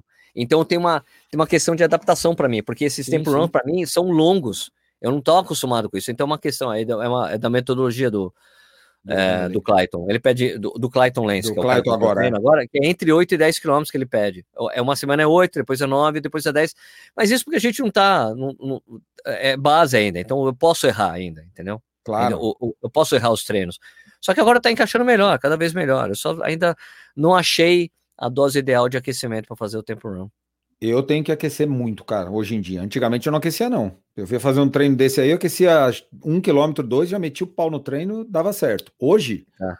eu aqueço 3 quilômetros, que dá mais ou menos uns 16 e 30, mais ou menos, minutos. Tá. Aí eu faço uns 10 minutinhos de aceleração, 8, 10 minutos de aceleração, que vai dar mais uns 2 quilômetros, mais quase. Quase 2, é, mais ou menos isso. Dá, no todo vai dar uns 5 quilômetros de aquecimento. Aí eu entro no tiro.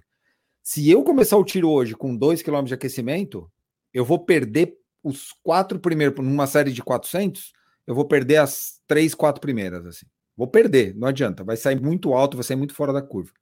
Porque meu corpo Entendi. não tá aquecido. Eu, eu Mas a gente fiquei. também tá falando, a gente tá falando de privilégio que aqui nós temos, né? Porque eu tenho uma pista para treinar, você também. A maioria das pessoas não tem essa noção. É, da cara, isso. né? Puta, velho. Eu, eu, eu botei esse negócio do meu treino na pista aqui, e aí conversando com um monte de gente, assim, a grande maioria não tem, né, cara? É, uma, é, uma, é um negócio muito. Eu não vou dizer triste, É porque tem triste, coisa é triste. mais triste na vida, mas é triste, cara. Não, porque o como corredor, não pra- tem como corredor é oportunidade. triste, é. É Porque, triste, cara, é cara. faz toda a diferença do mundo. É, cara, eu tava tão feliz nesse treino aí, porque, por isso que eu fui super feliz pro pastel depois, entendeu? Porque, cara, Porra, é- era porque o, o lugar que eu treinava, apesar de ser legal, eu tava fazendo, conseguindo fazer bem os tiros, não é o esquema da, da pista, da, da reta, aquela curva aberta que você faz para entrar na, na reta de novo. Puta, é muito bom correr na pista e, e, e, cara, e dessa vez foi legal, assim, que eu sabia que eu tava fazendo no, no esforço certo, porque os dois últimos tiros, cara, eu chegava assim, cara, O estômago já dá uma virada, né? O estômago já Isso, ameaça não, dar umas viradas. depois que terminou o treino, fui ver lá, não, cheguei a 185 BPM, falei, porra, beleza, Porra, isso aí, tá bom. Cheguei- foi bom. vai ser tipo, ó, foi, o treino tava certo, tipo, era o que eu conseguia, era o que eu conseguia fazer, entendeu? E a- E demorava uns 30 segundos para a respiração baixar para poder ficar pronto, beleza. Vai dar para sair para outro rio, porque a, a sensação imediata é aquela que eu, eu não vou conseguir fazer outro rio, outro tiro depois desse. Só É que pode dar 30 inacreditável, né? segundos, daí você, beleza. Ah, você faz um. prim- Ah, Não, é engraçado nesse tiro de 400, não sei se você tem a mesma sensação. Você, você recuperou, beleza, você sai. Os 200 primeiros metros são uma delícia. Os dos outros 200 são um horror. Assim, caraca! É, tem, um, não sei se você já viu, tem uma, tem uma, char, um- uma chartzinha assim, ó, que é até americano, que fala, tem o desenho da pista, e aí fala exatamente isso, do 0 aos 200 é uma alegria, e dos 200 aos 300, pô, tá ficando difícil, mas vou dar, vou bater o recorde, do 300 aos 350, eu acho que eu consigo, do 350 para 400, porra, eu vou morrer aqui, não vou chegar nem nos 400, e é, você, você já, você já levou alguém pela primeira vez para correr na pista? Já, já foi com alguém Já. pela primeira vez? Você pegar uma pessoa que Já. nunca foi na pista O, e o, fala, que, vem o, co- treinar que, comigo. o Keiando Cara- foi, foi correr na pista, foi a primeira vez. É muito Cara, legal. né?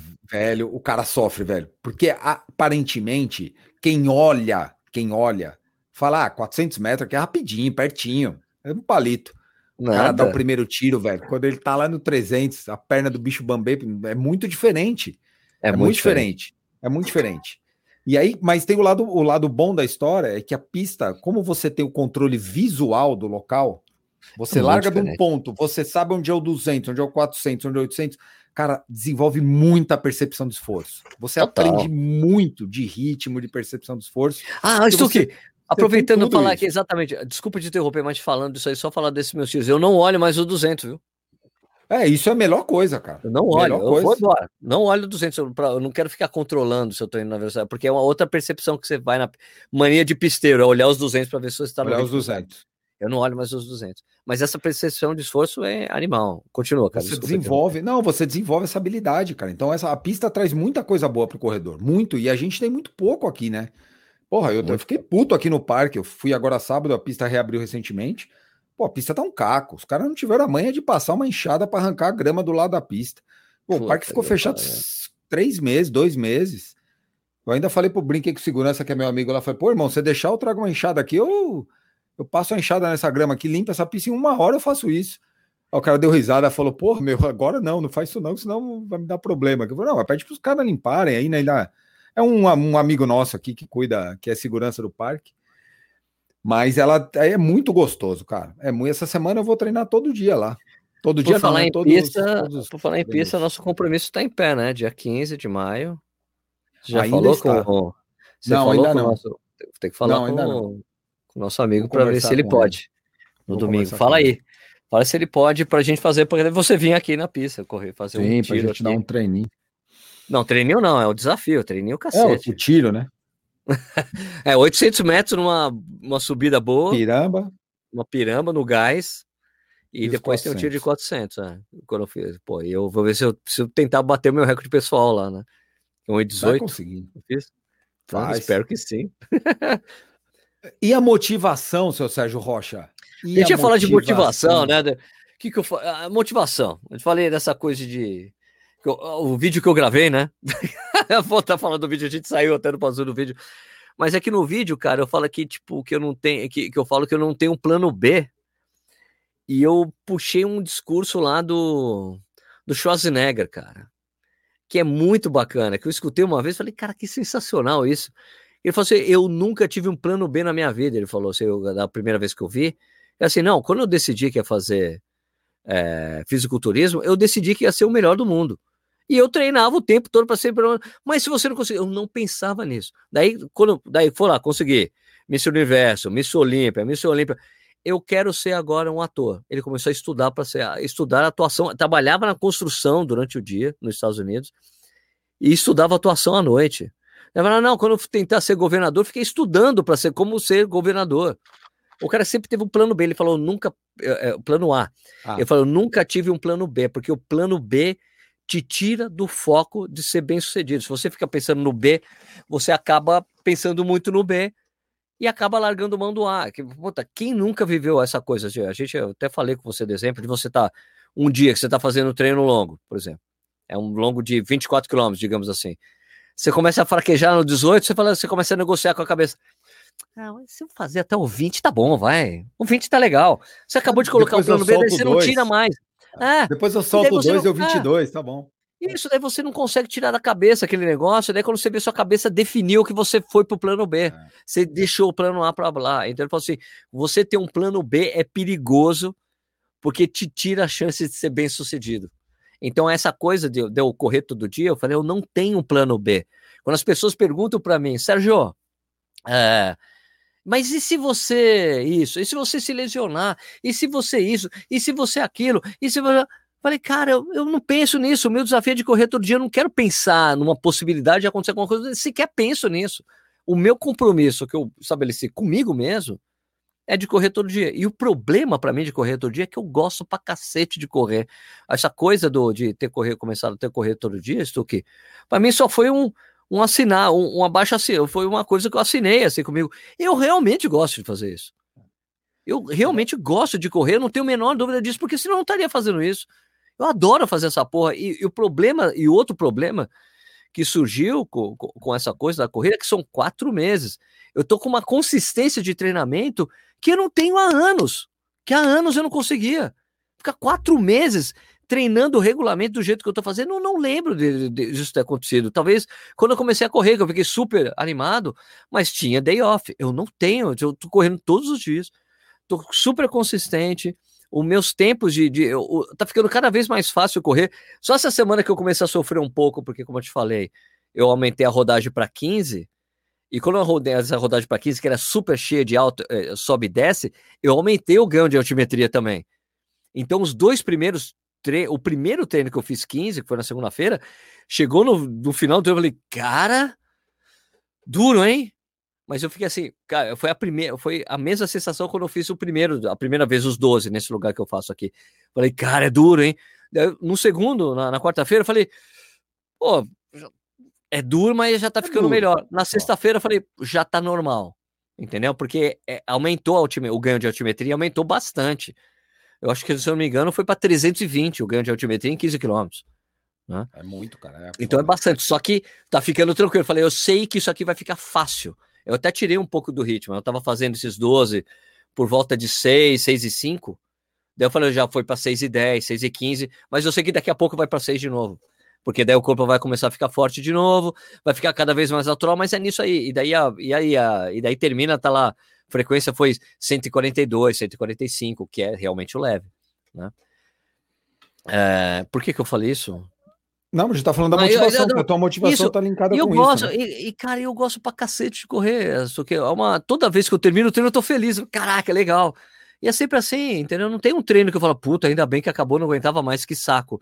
Não tem isso, cara. Eu gosto disso aí. E não é à toa que eu corro há mais de 20 anos, cara. Eu gosto de fazer essa coisa. É. Só que para mim foi, para mim, tá, me declaro de novo para corrida. Eu amo correr mesmo, eu gosto de fazer isso. E os benefícios da, e, e essa coisa da consistência eu tô me sentindo correndo de um jeito que eu não me sentia há muito tempo. Tô, tá ficando fácil correr, os tiros de 400 estão saindo bem, o tiro de ritmo tá indo bem. Eu sei que quando, daqui a um tempo, não sei quando que a gente vai poder voltar a fazer prova, eu sei que eu vou entrar num ciclo bom e eu vou ter uma performance bacana, nas provas. vou correr bem, com qualidade, não uma coisa que era muito improvisada. Ah, não, vai ter uma maratona, tá bom. Vou começar a correr quatro meses, tipo, en, encaixar o, ciclo, treino né? quatro meses, é, encaixar quatro meses e correr a maratona e depois cair de novo, e não correr de novo, de novo, e cair, sabe? Agora não.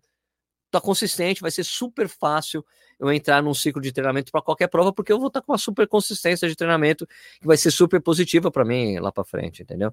Até para longevidade da corrida e tudo mais, né? Ah, eu acho que isso é bacana. Sabe que eu estava pensando nisso essa semana, semana, semana, semana passada, eu pensei um pouco nisso que a gente está falando aqui.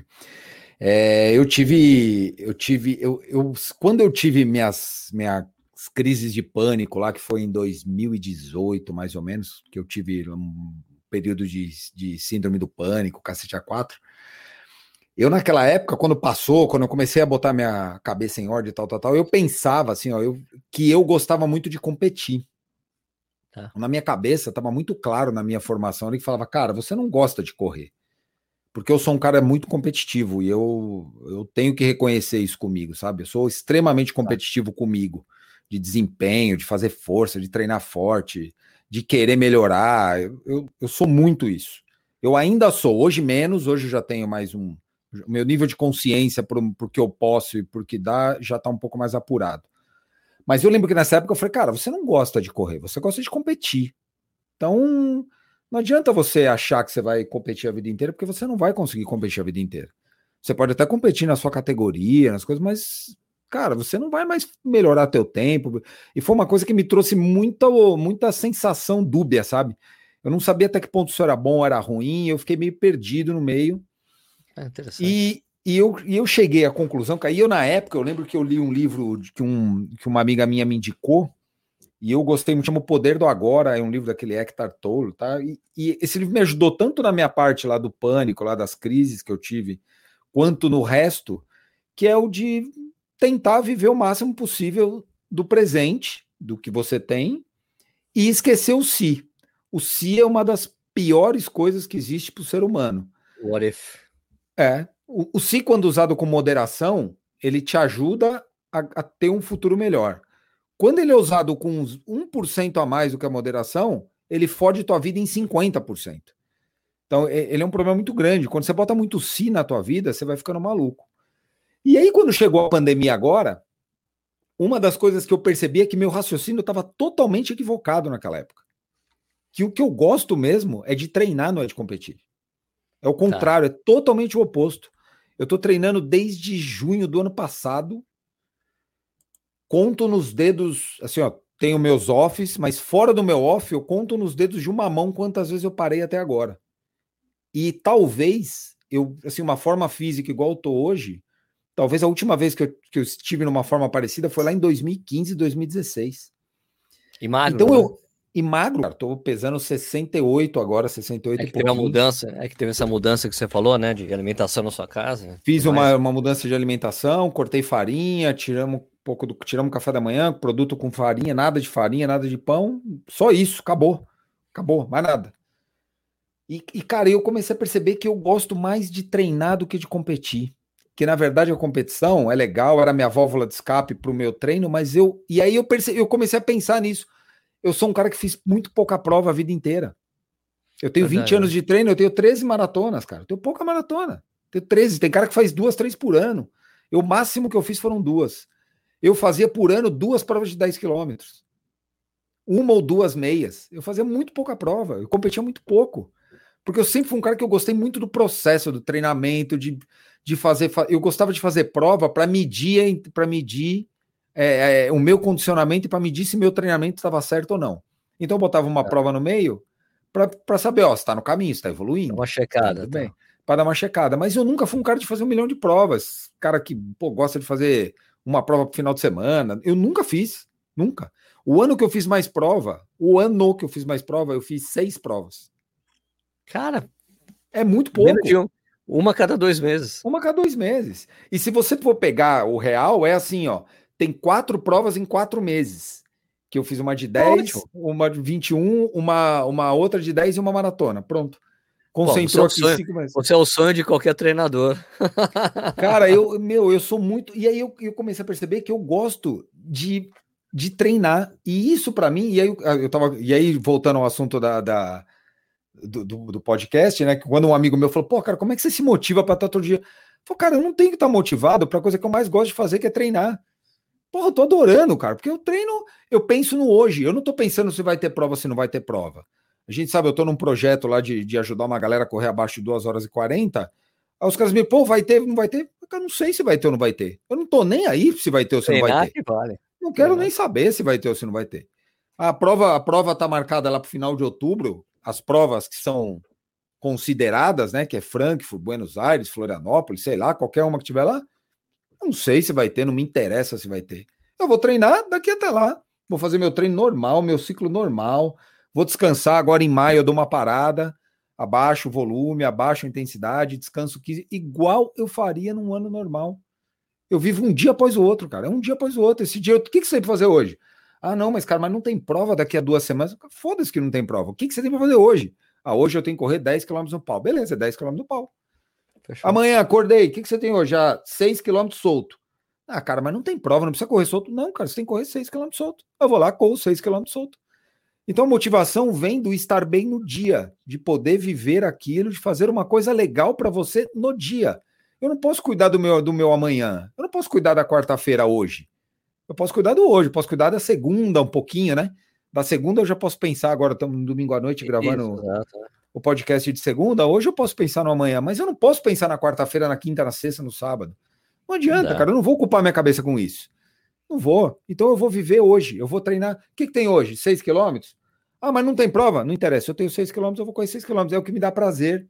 Correr 6 km me dá prazer, correr 10 me dá prazer.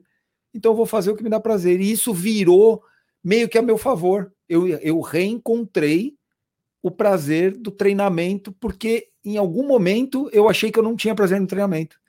Eu achei que eu tinha o prazer em competir. É o contrário.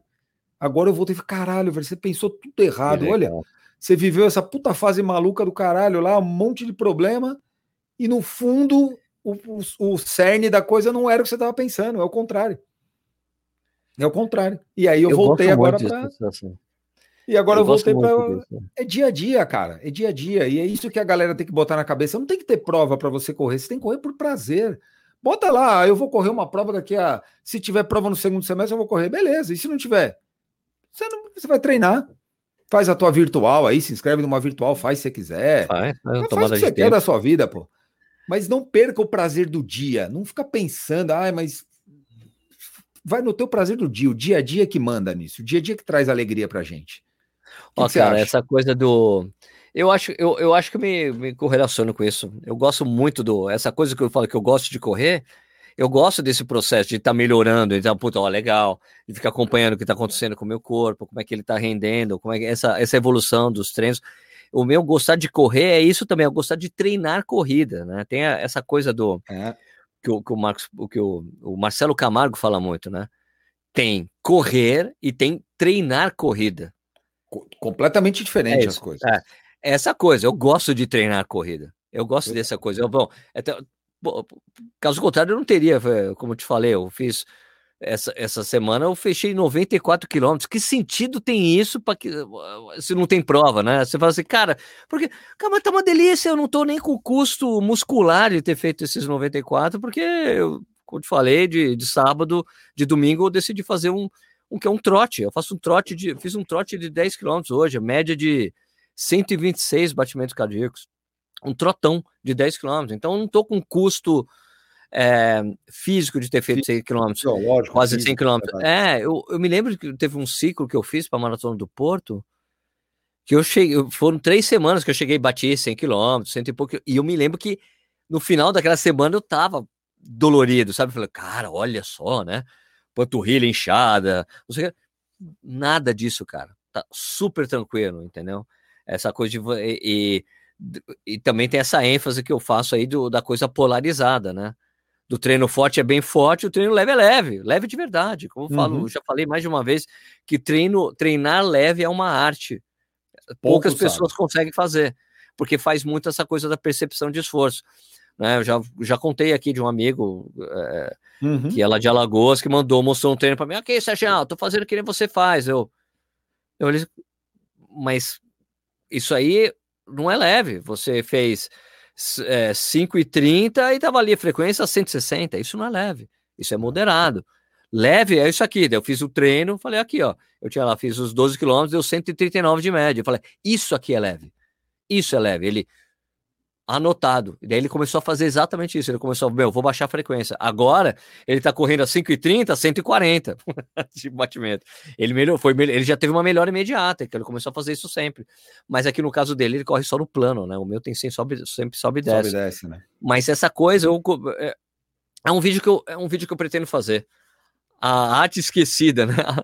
Correr Ah, leve é. é. uma arte que esquecida, porque, as- porque até porque as pessoas têm, têm uma pressão enorme hoje, né, Stuck, da, da mídia social.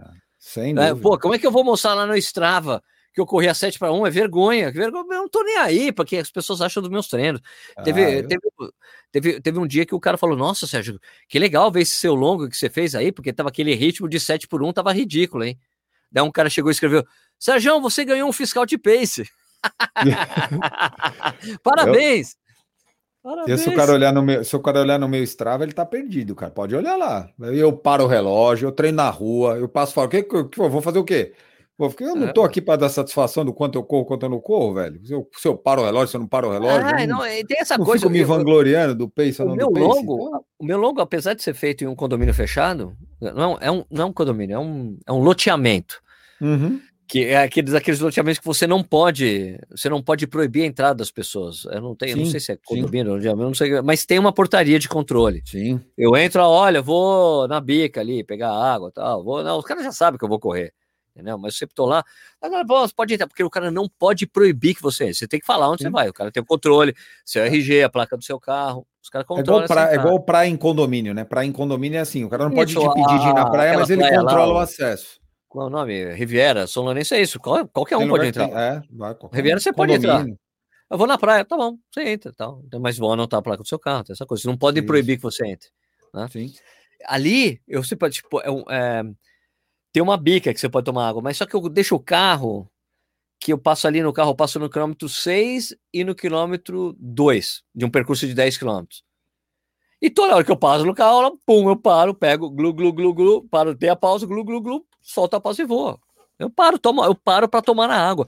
Eu não fico, pego, vou, pô, tomando água e dou a volta assim para depois deixar lá. Não, eu paro, não, não, tem problema. Você parar 4, 5 segundos em um longo desse, meu, não tem a menor importância. E, aliás, essa paranoia, é, porque o cara fica parando, Deus tá olhando, não sei o que lá. Velho, por favor, não tem nem prova. Vocês estão pegando no pé de quem pausa o, o, o, o relógio no treino? Qual o problema? O, o problema que eu acho, talvez, que o pessoal ficou muito encanado com essas coisas de pausa, Stuck, é cara que fica falando que bateu o recorde pessoal parando o relógio pausa no meio. Ah, não, aí, aí não Isso. existe. Aí é má fé aí- dos dois lados, né? Mas Mas é por Não isso, é, mas é controle. por isso que eu falo que não pode ter recorde pessoal em treino, porque quem tá controlando isso? É o cara que determina, é ele mesmo. isso- Eu parei, fiz um intervalado de 5 de 2, 5, fiz 5 de 2 mil e bati meu recorde dos 10. Cara, desculpa, lógico que não vale.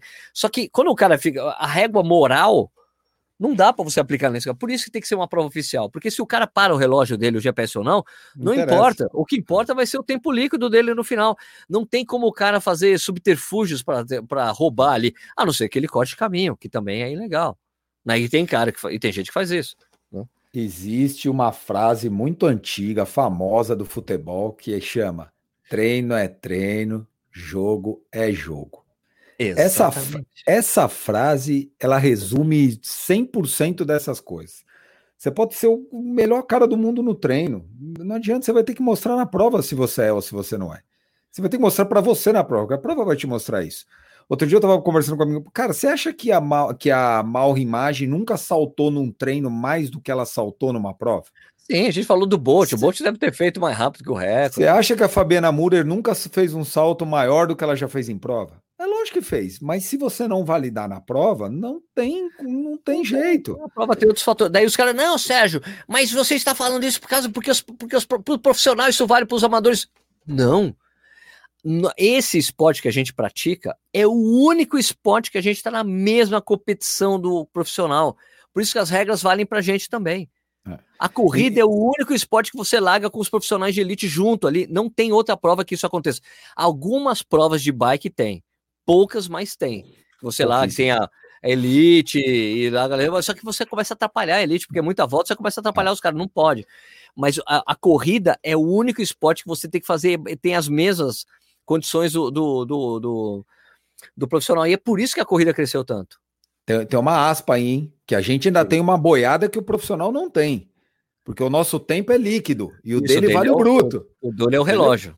O O dele dele é relógio. bruto. Então, por exemplo, se um profissional largar no meio do pelotão porque ele chegou atrasado, ele perdeu 20 segundos, ele dançou esses 20 segundos, morreu Ele pode ele. ter até ganhado a prova no Ele líquido, pode mas ganhar ele a perdeu prova, Mas se chegou um cara um segundo atrás dele, ele perdeu, ele perdeu a prova, certo?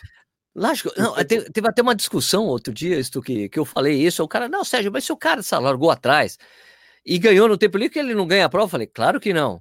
Óbvio que não. Profissional não. Então- Então, não, não, não ou qualquer prova, qualquer prova que seja. É isso aí. É Daí isso o aí. cara fala, mas por quê? Eu falei, porque prova é, é de quem larga e chega primeiro. É isso aí. A competição é isso, é uma corrida. Corrida ganha quem chega primeiro, É isso aí. né? O Isso último aí. fica com, fica com a mulher do padre, não é isso? É. A, a é isso, gente, é simples.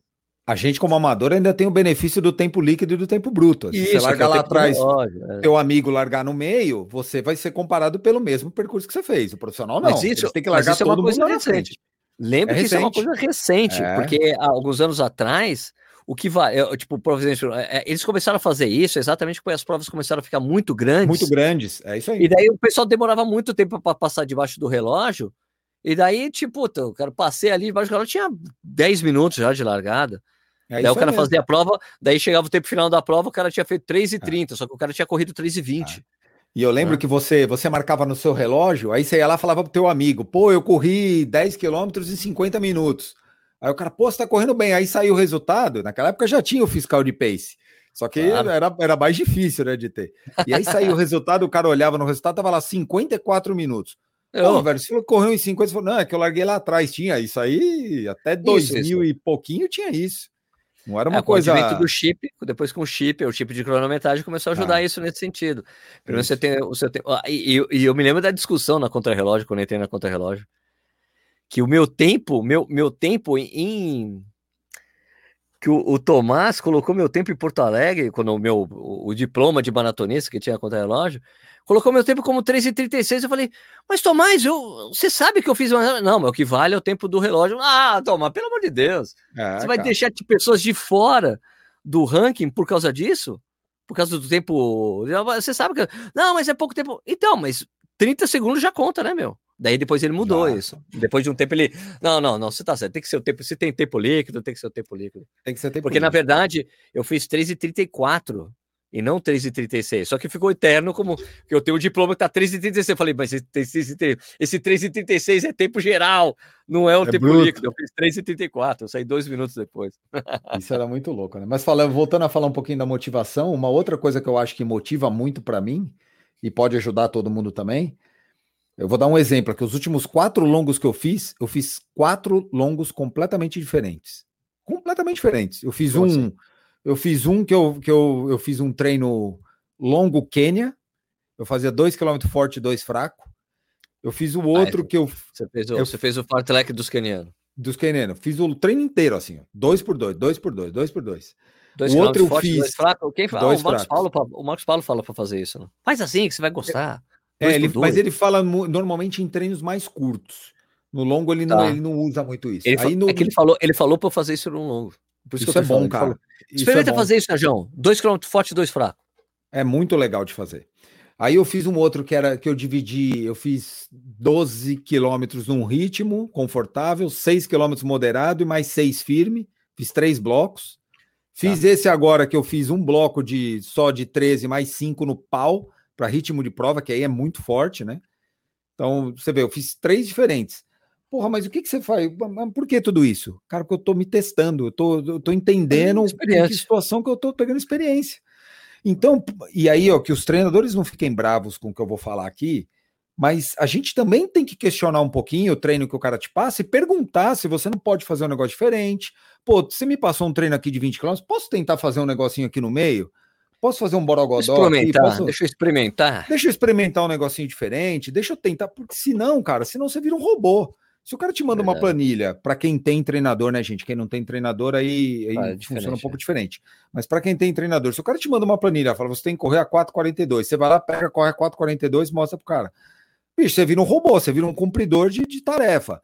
Você, você não se testou, você não sabe se você pode ir um pouquinho além, um pouquinho, um pouquinho a mais ou um pouquinho a menos. Então, É, a gente está numa fase que a gente pode fazer isso. Não tem a prova, gente não, não tem tem prova, não errar. tem Pode errar o ciclo. quanto quiser. Pode errar, cara. Tenta não errar para mais, para muito mais, pra você não se machucar, pra você não Sim, arrebentar claro, a semana.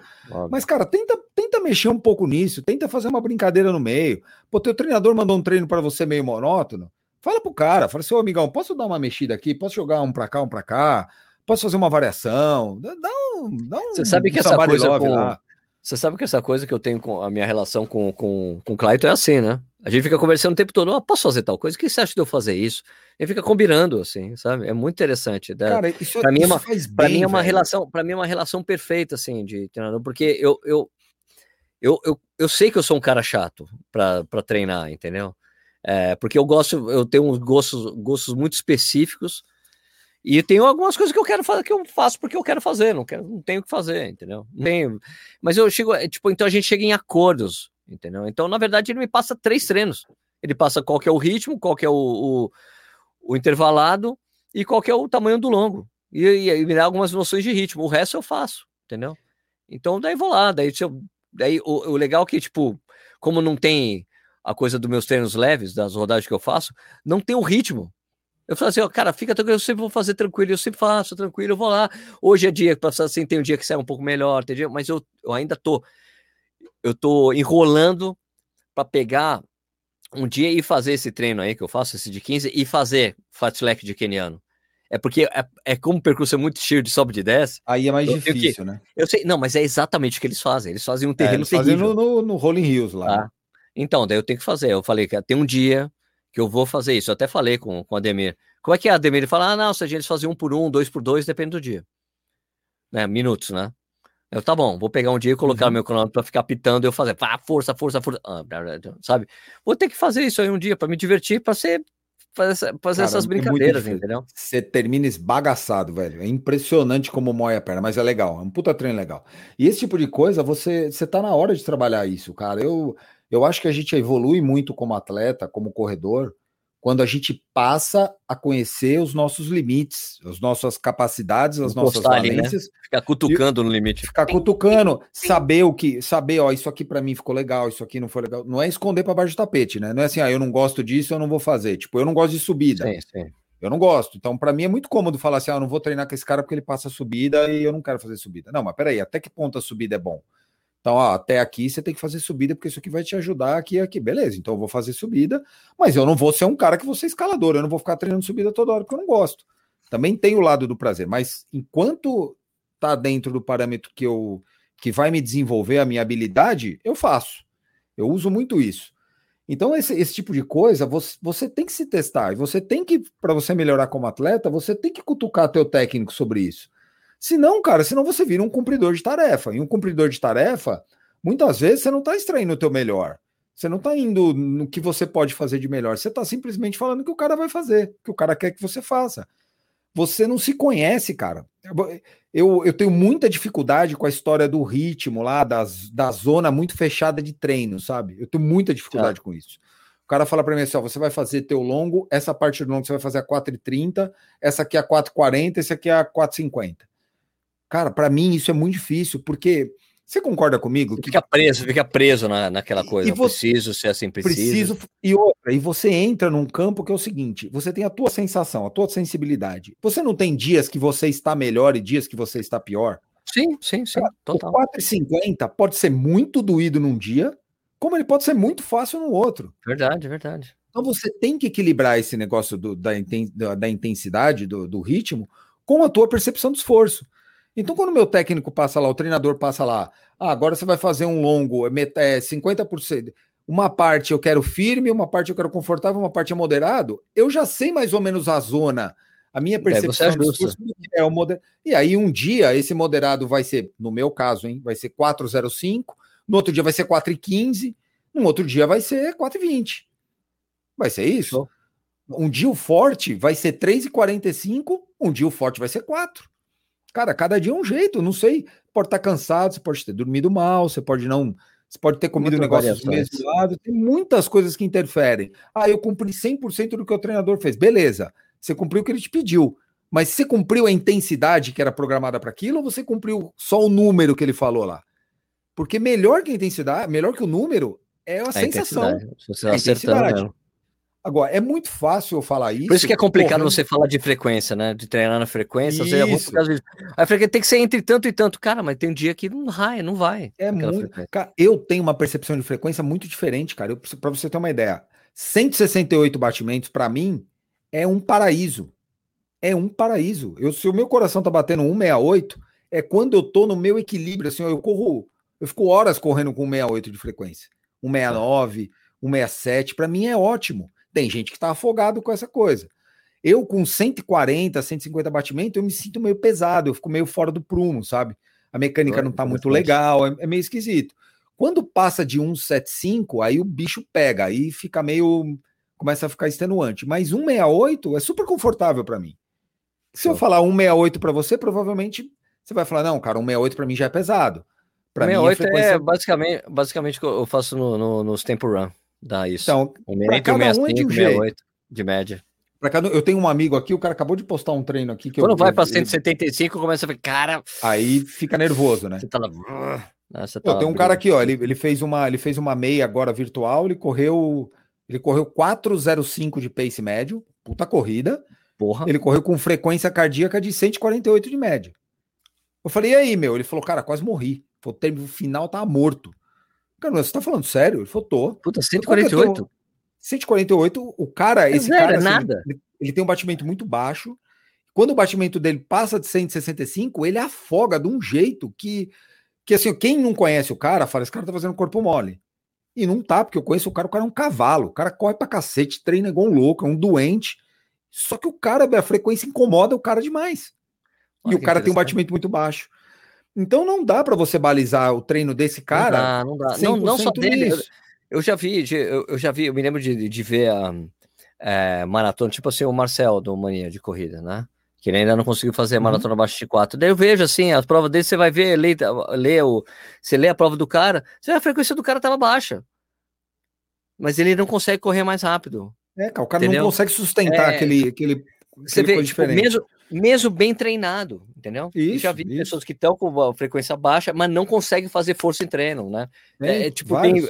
é é coisa muito individual mesmo, né? É muito individual, não dá pra falar. Agora, dá pra você tentar trabalhar esse tipo de coisa no teu treinamento.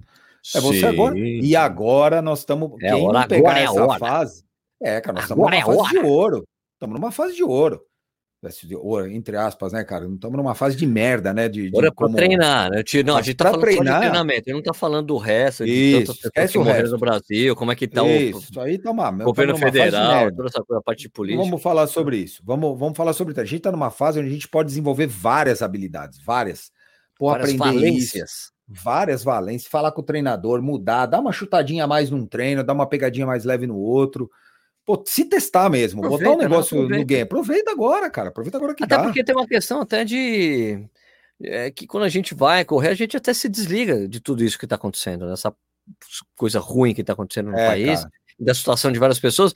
A corrida ajuda a gente tirar um pouco do, do pane que a gente tem, de tudo que está acontecendo, de pessoas que não conseguem sair de casa, para ter que ficar trabalhando em casa, não, tá- não dá para ir para o escritório, de pessoas que perderam a família, é um jeito de manter a sanidade mental, também ajuda muito nesse sentido, É. né? A corrida, e, inclusive, e de sair para correr, de pegar a vitamina D, né? De, pô, tá se exercitando, é importante. né? Movimento, né, cara? Movimento, isso aí pro corpo. Esse, esse, esse para mim, eu era o meu último motivo aqui. A última motivação que eu tenho, se você não conseguiu achar uma motivação aqui dentro de tudo que a gente falou, a última é essa o música, Sérgio- correr com música, pode correr com um monte de coisa. A última é essa que o Sérgio falou, cara. Sai de casa, velho. Não dá pra você ficar. casa. Ah, Eu, e eu tô falando porque eu sou um cara extremamente regrado. Eu não vejo amigo há um ano e meio. Eu não vou em restaurante. Eu não fre... eu, cara, eu tô super resguardado. É por uma, uma conveniência minha. Eu também tenho a minha. Eu trabalho de home office já há muitos anos. Eu tô me resguardando. Eu, eu visito meus pais e minha mãe de vez em quando. Então eu procuro me isolar ainda mais por conta disso. E, cara, não dá pra ficar 100% dentro de casa. Você fica louco. Então é uma hora que você sai de casa, se você tem que correr 5 km, vai lá, cara, bota o foninho de ouvido, uma musiquinha, sei lá, bota a gente falando um monte de groselha na sua orelha aí, Isso, só dá umas risadas fica escutando a gente aqui. É, pô, se quiser a gente faz um episódio de 4 horas pra você ouvir a semana inteira, vai um xadrez verbal aqui. Do, do- Xadrez do verbal, corrida, Puta corredores sem merda. filtro, xadrez verbal.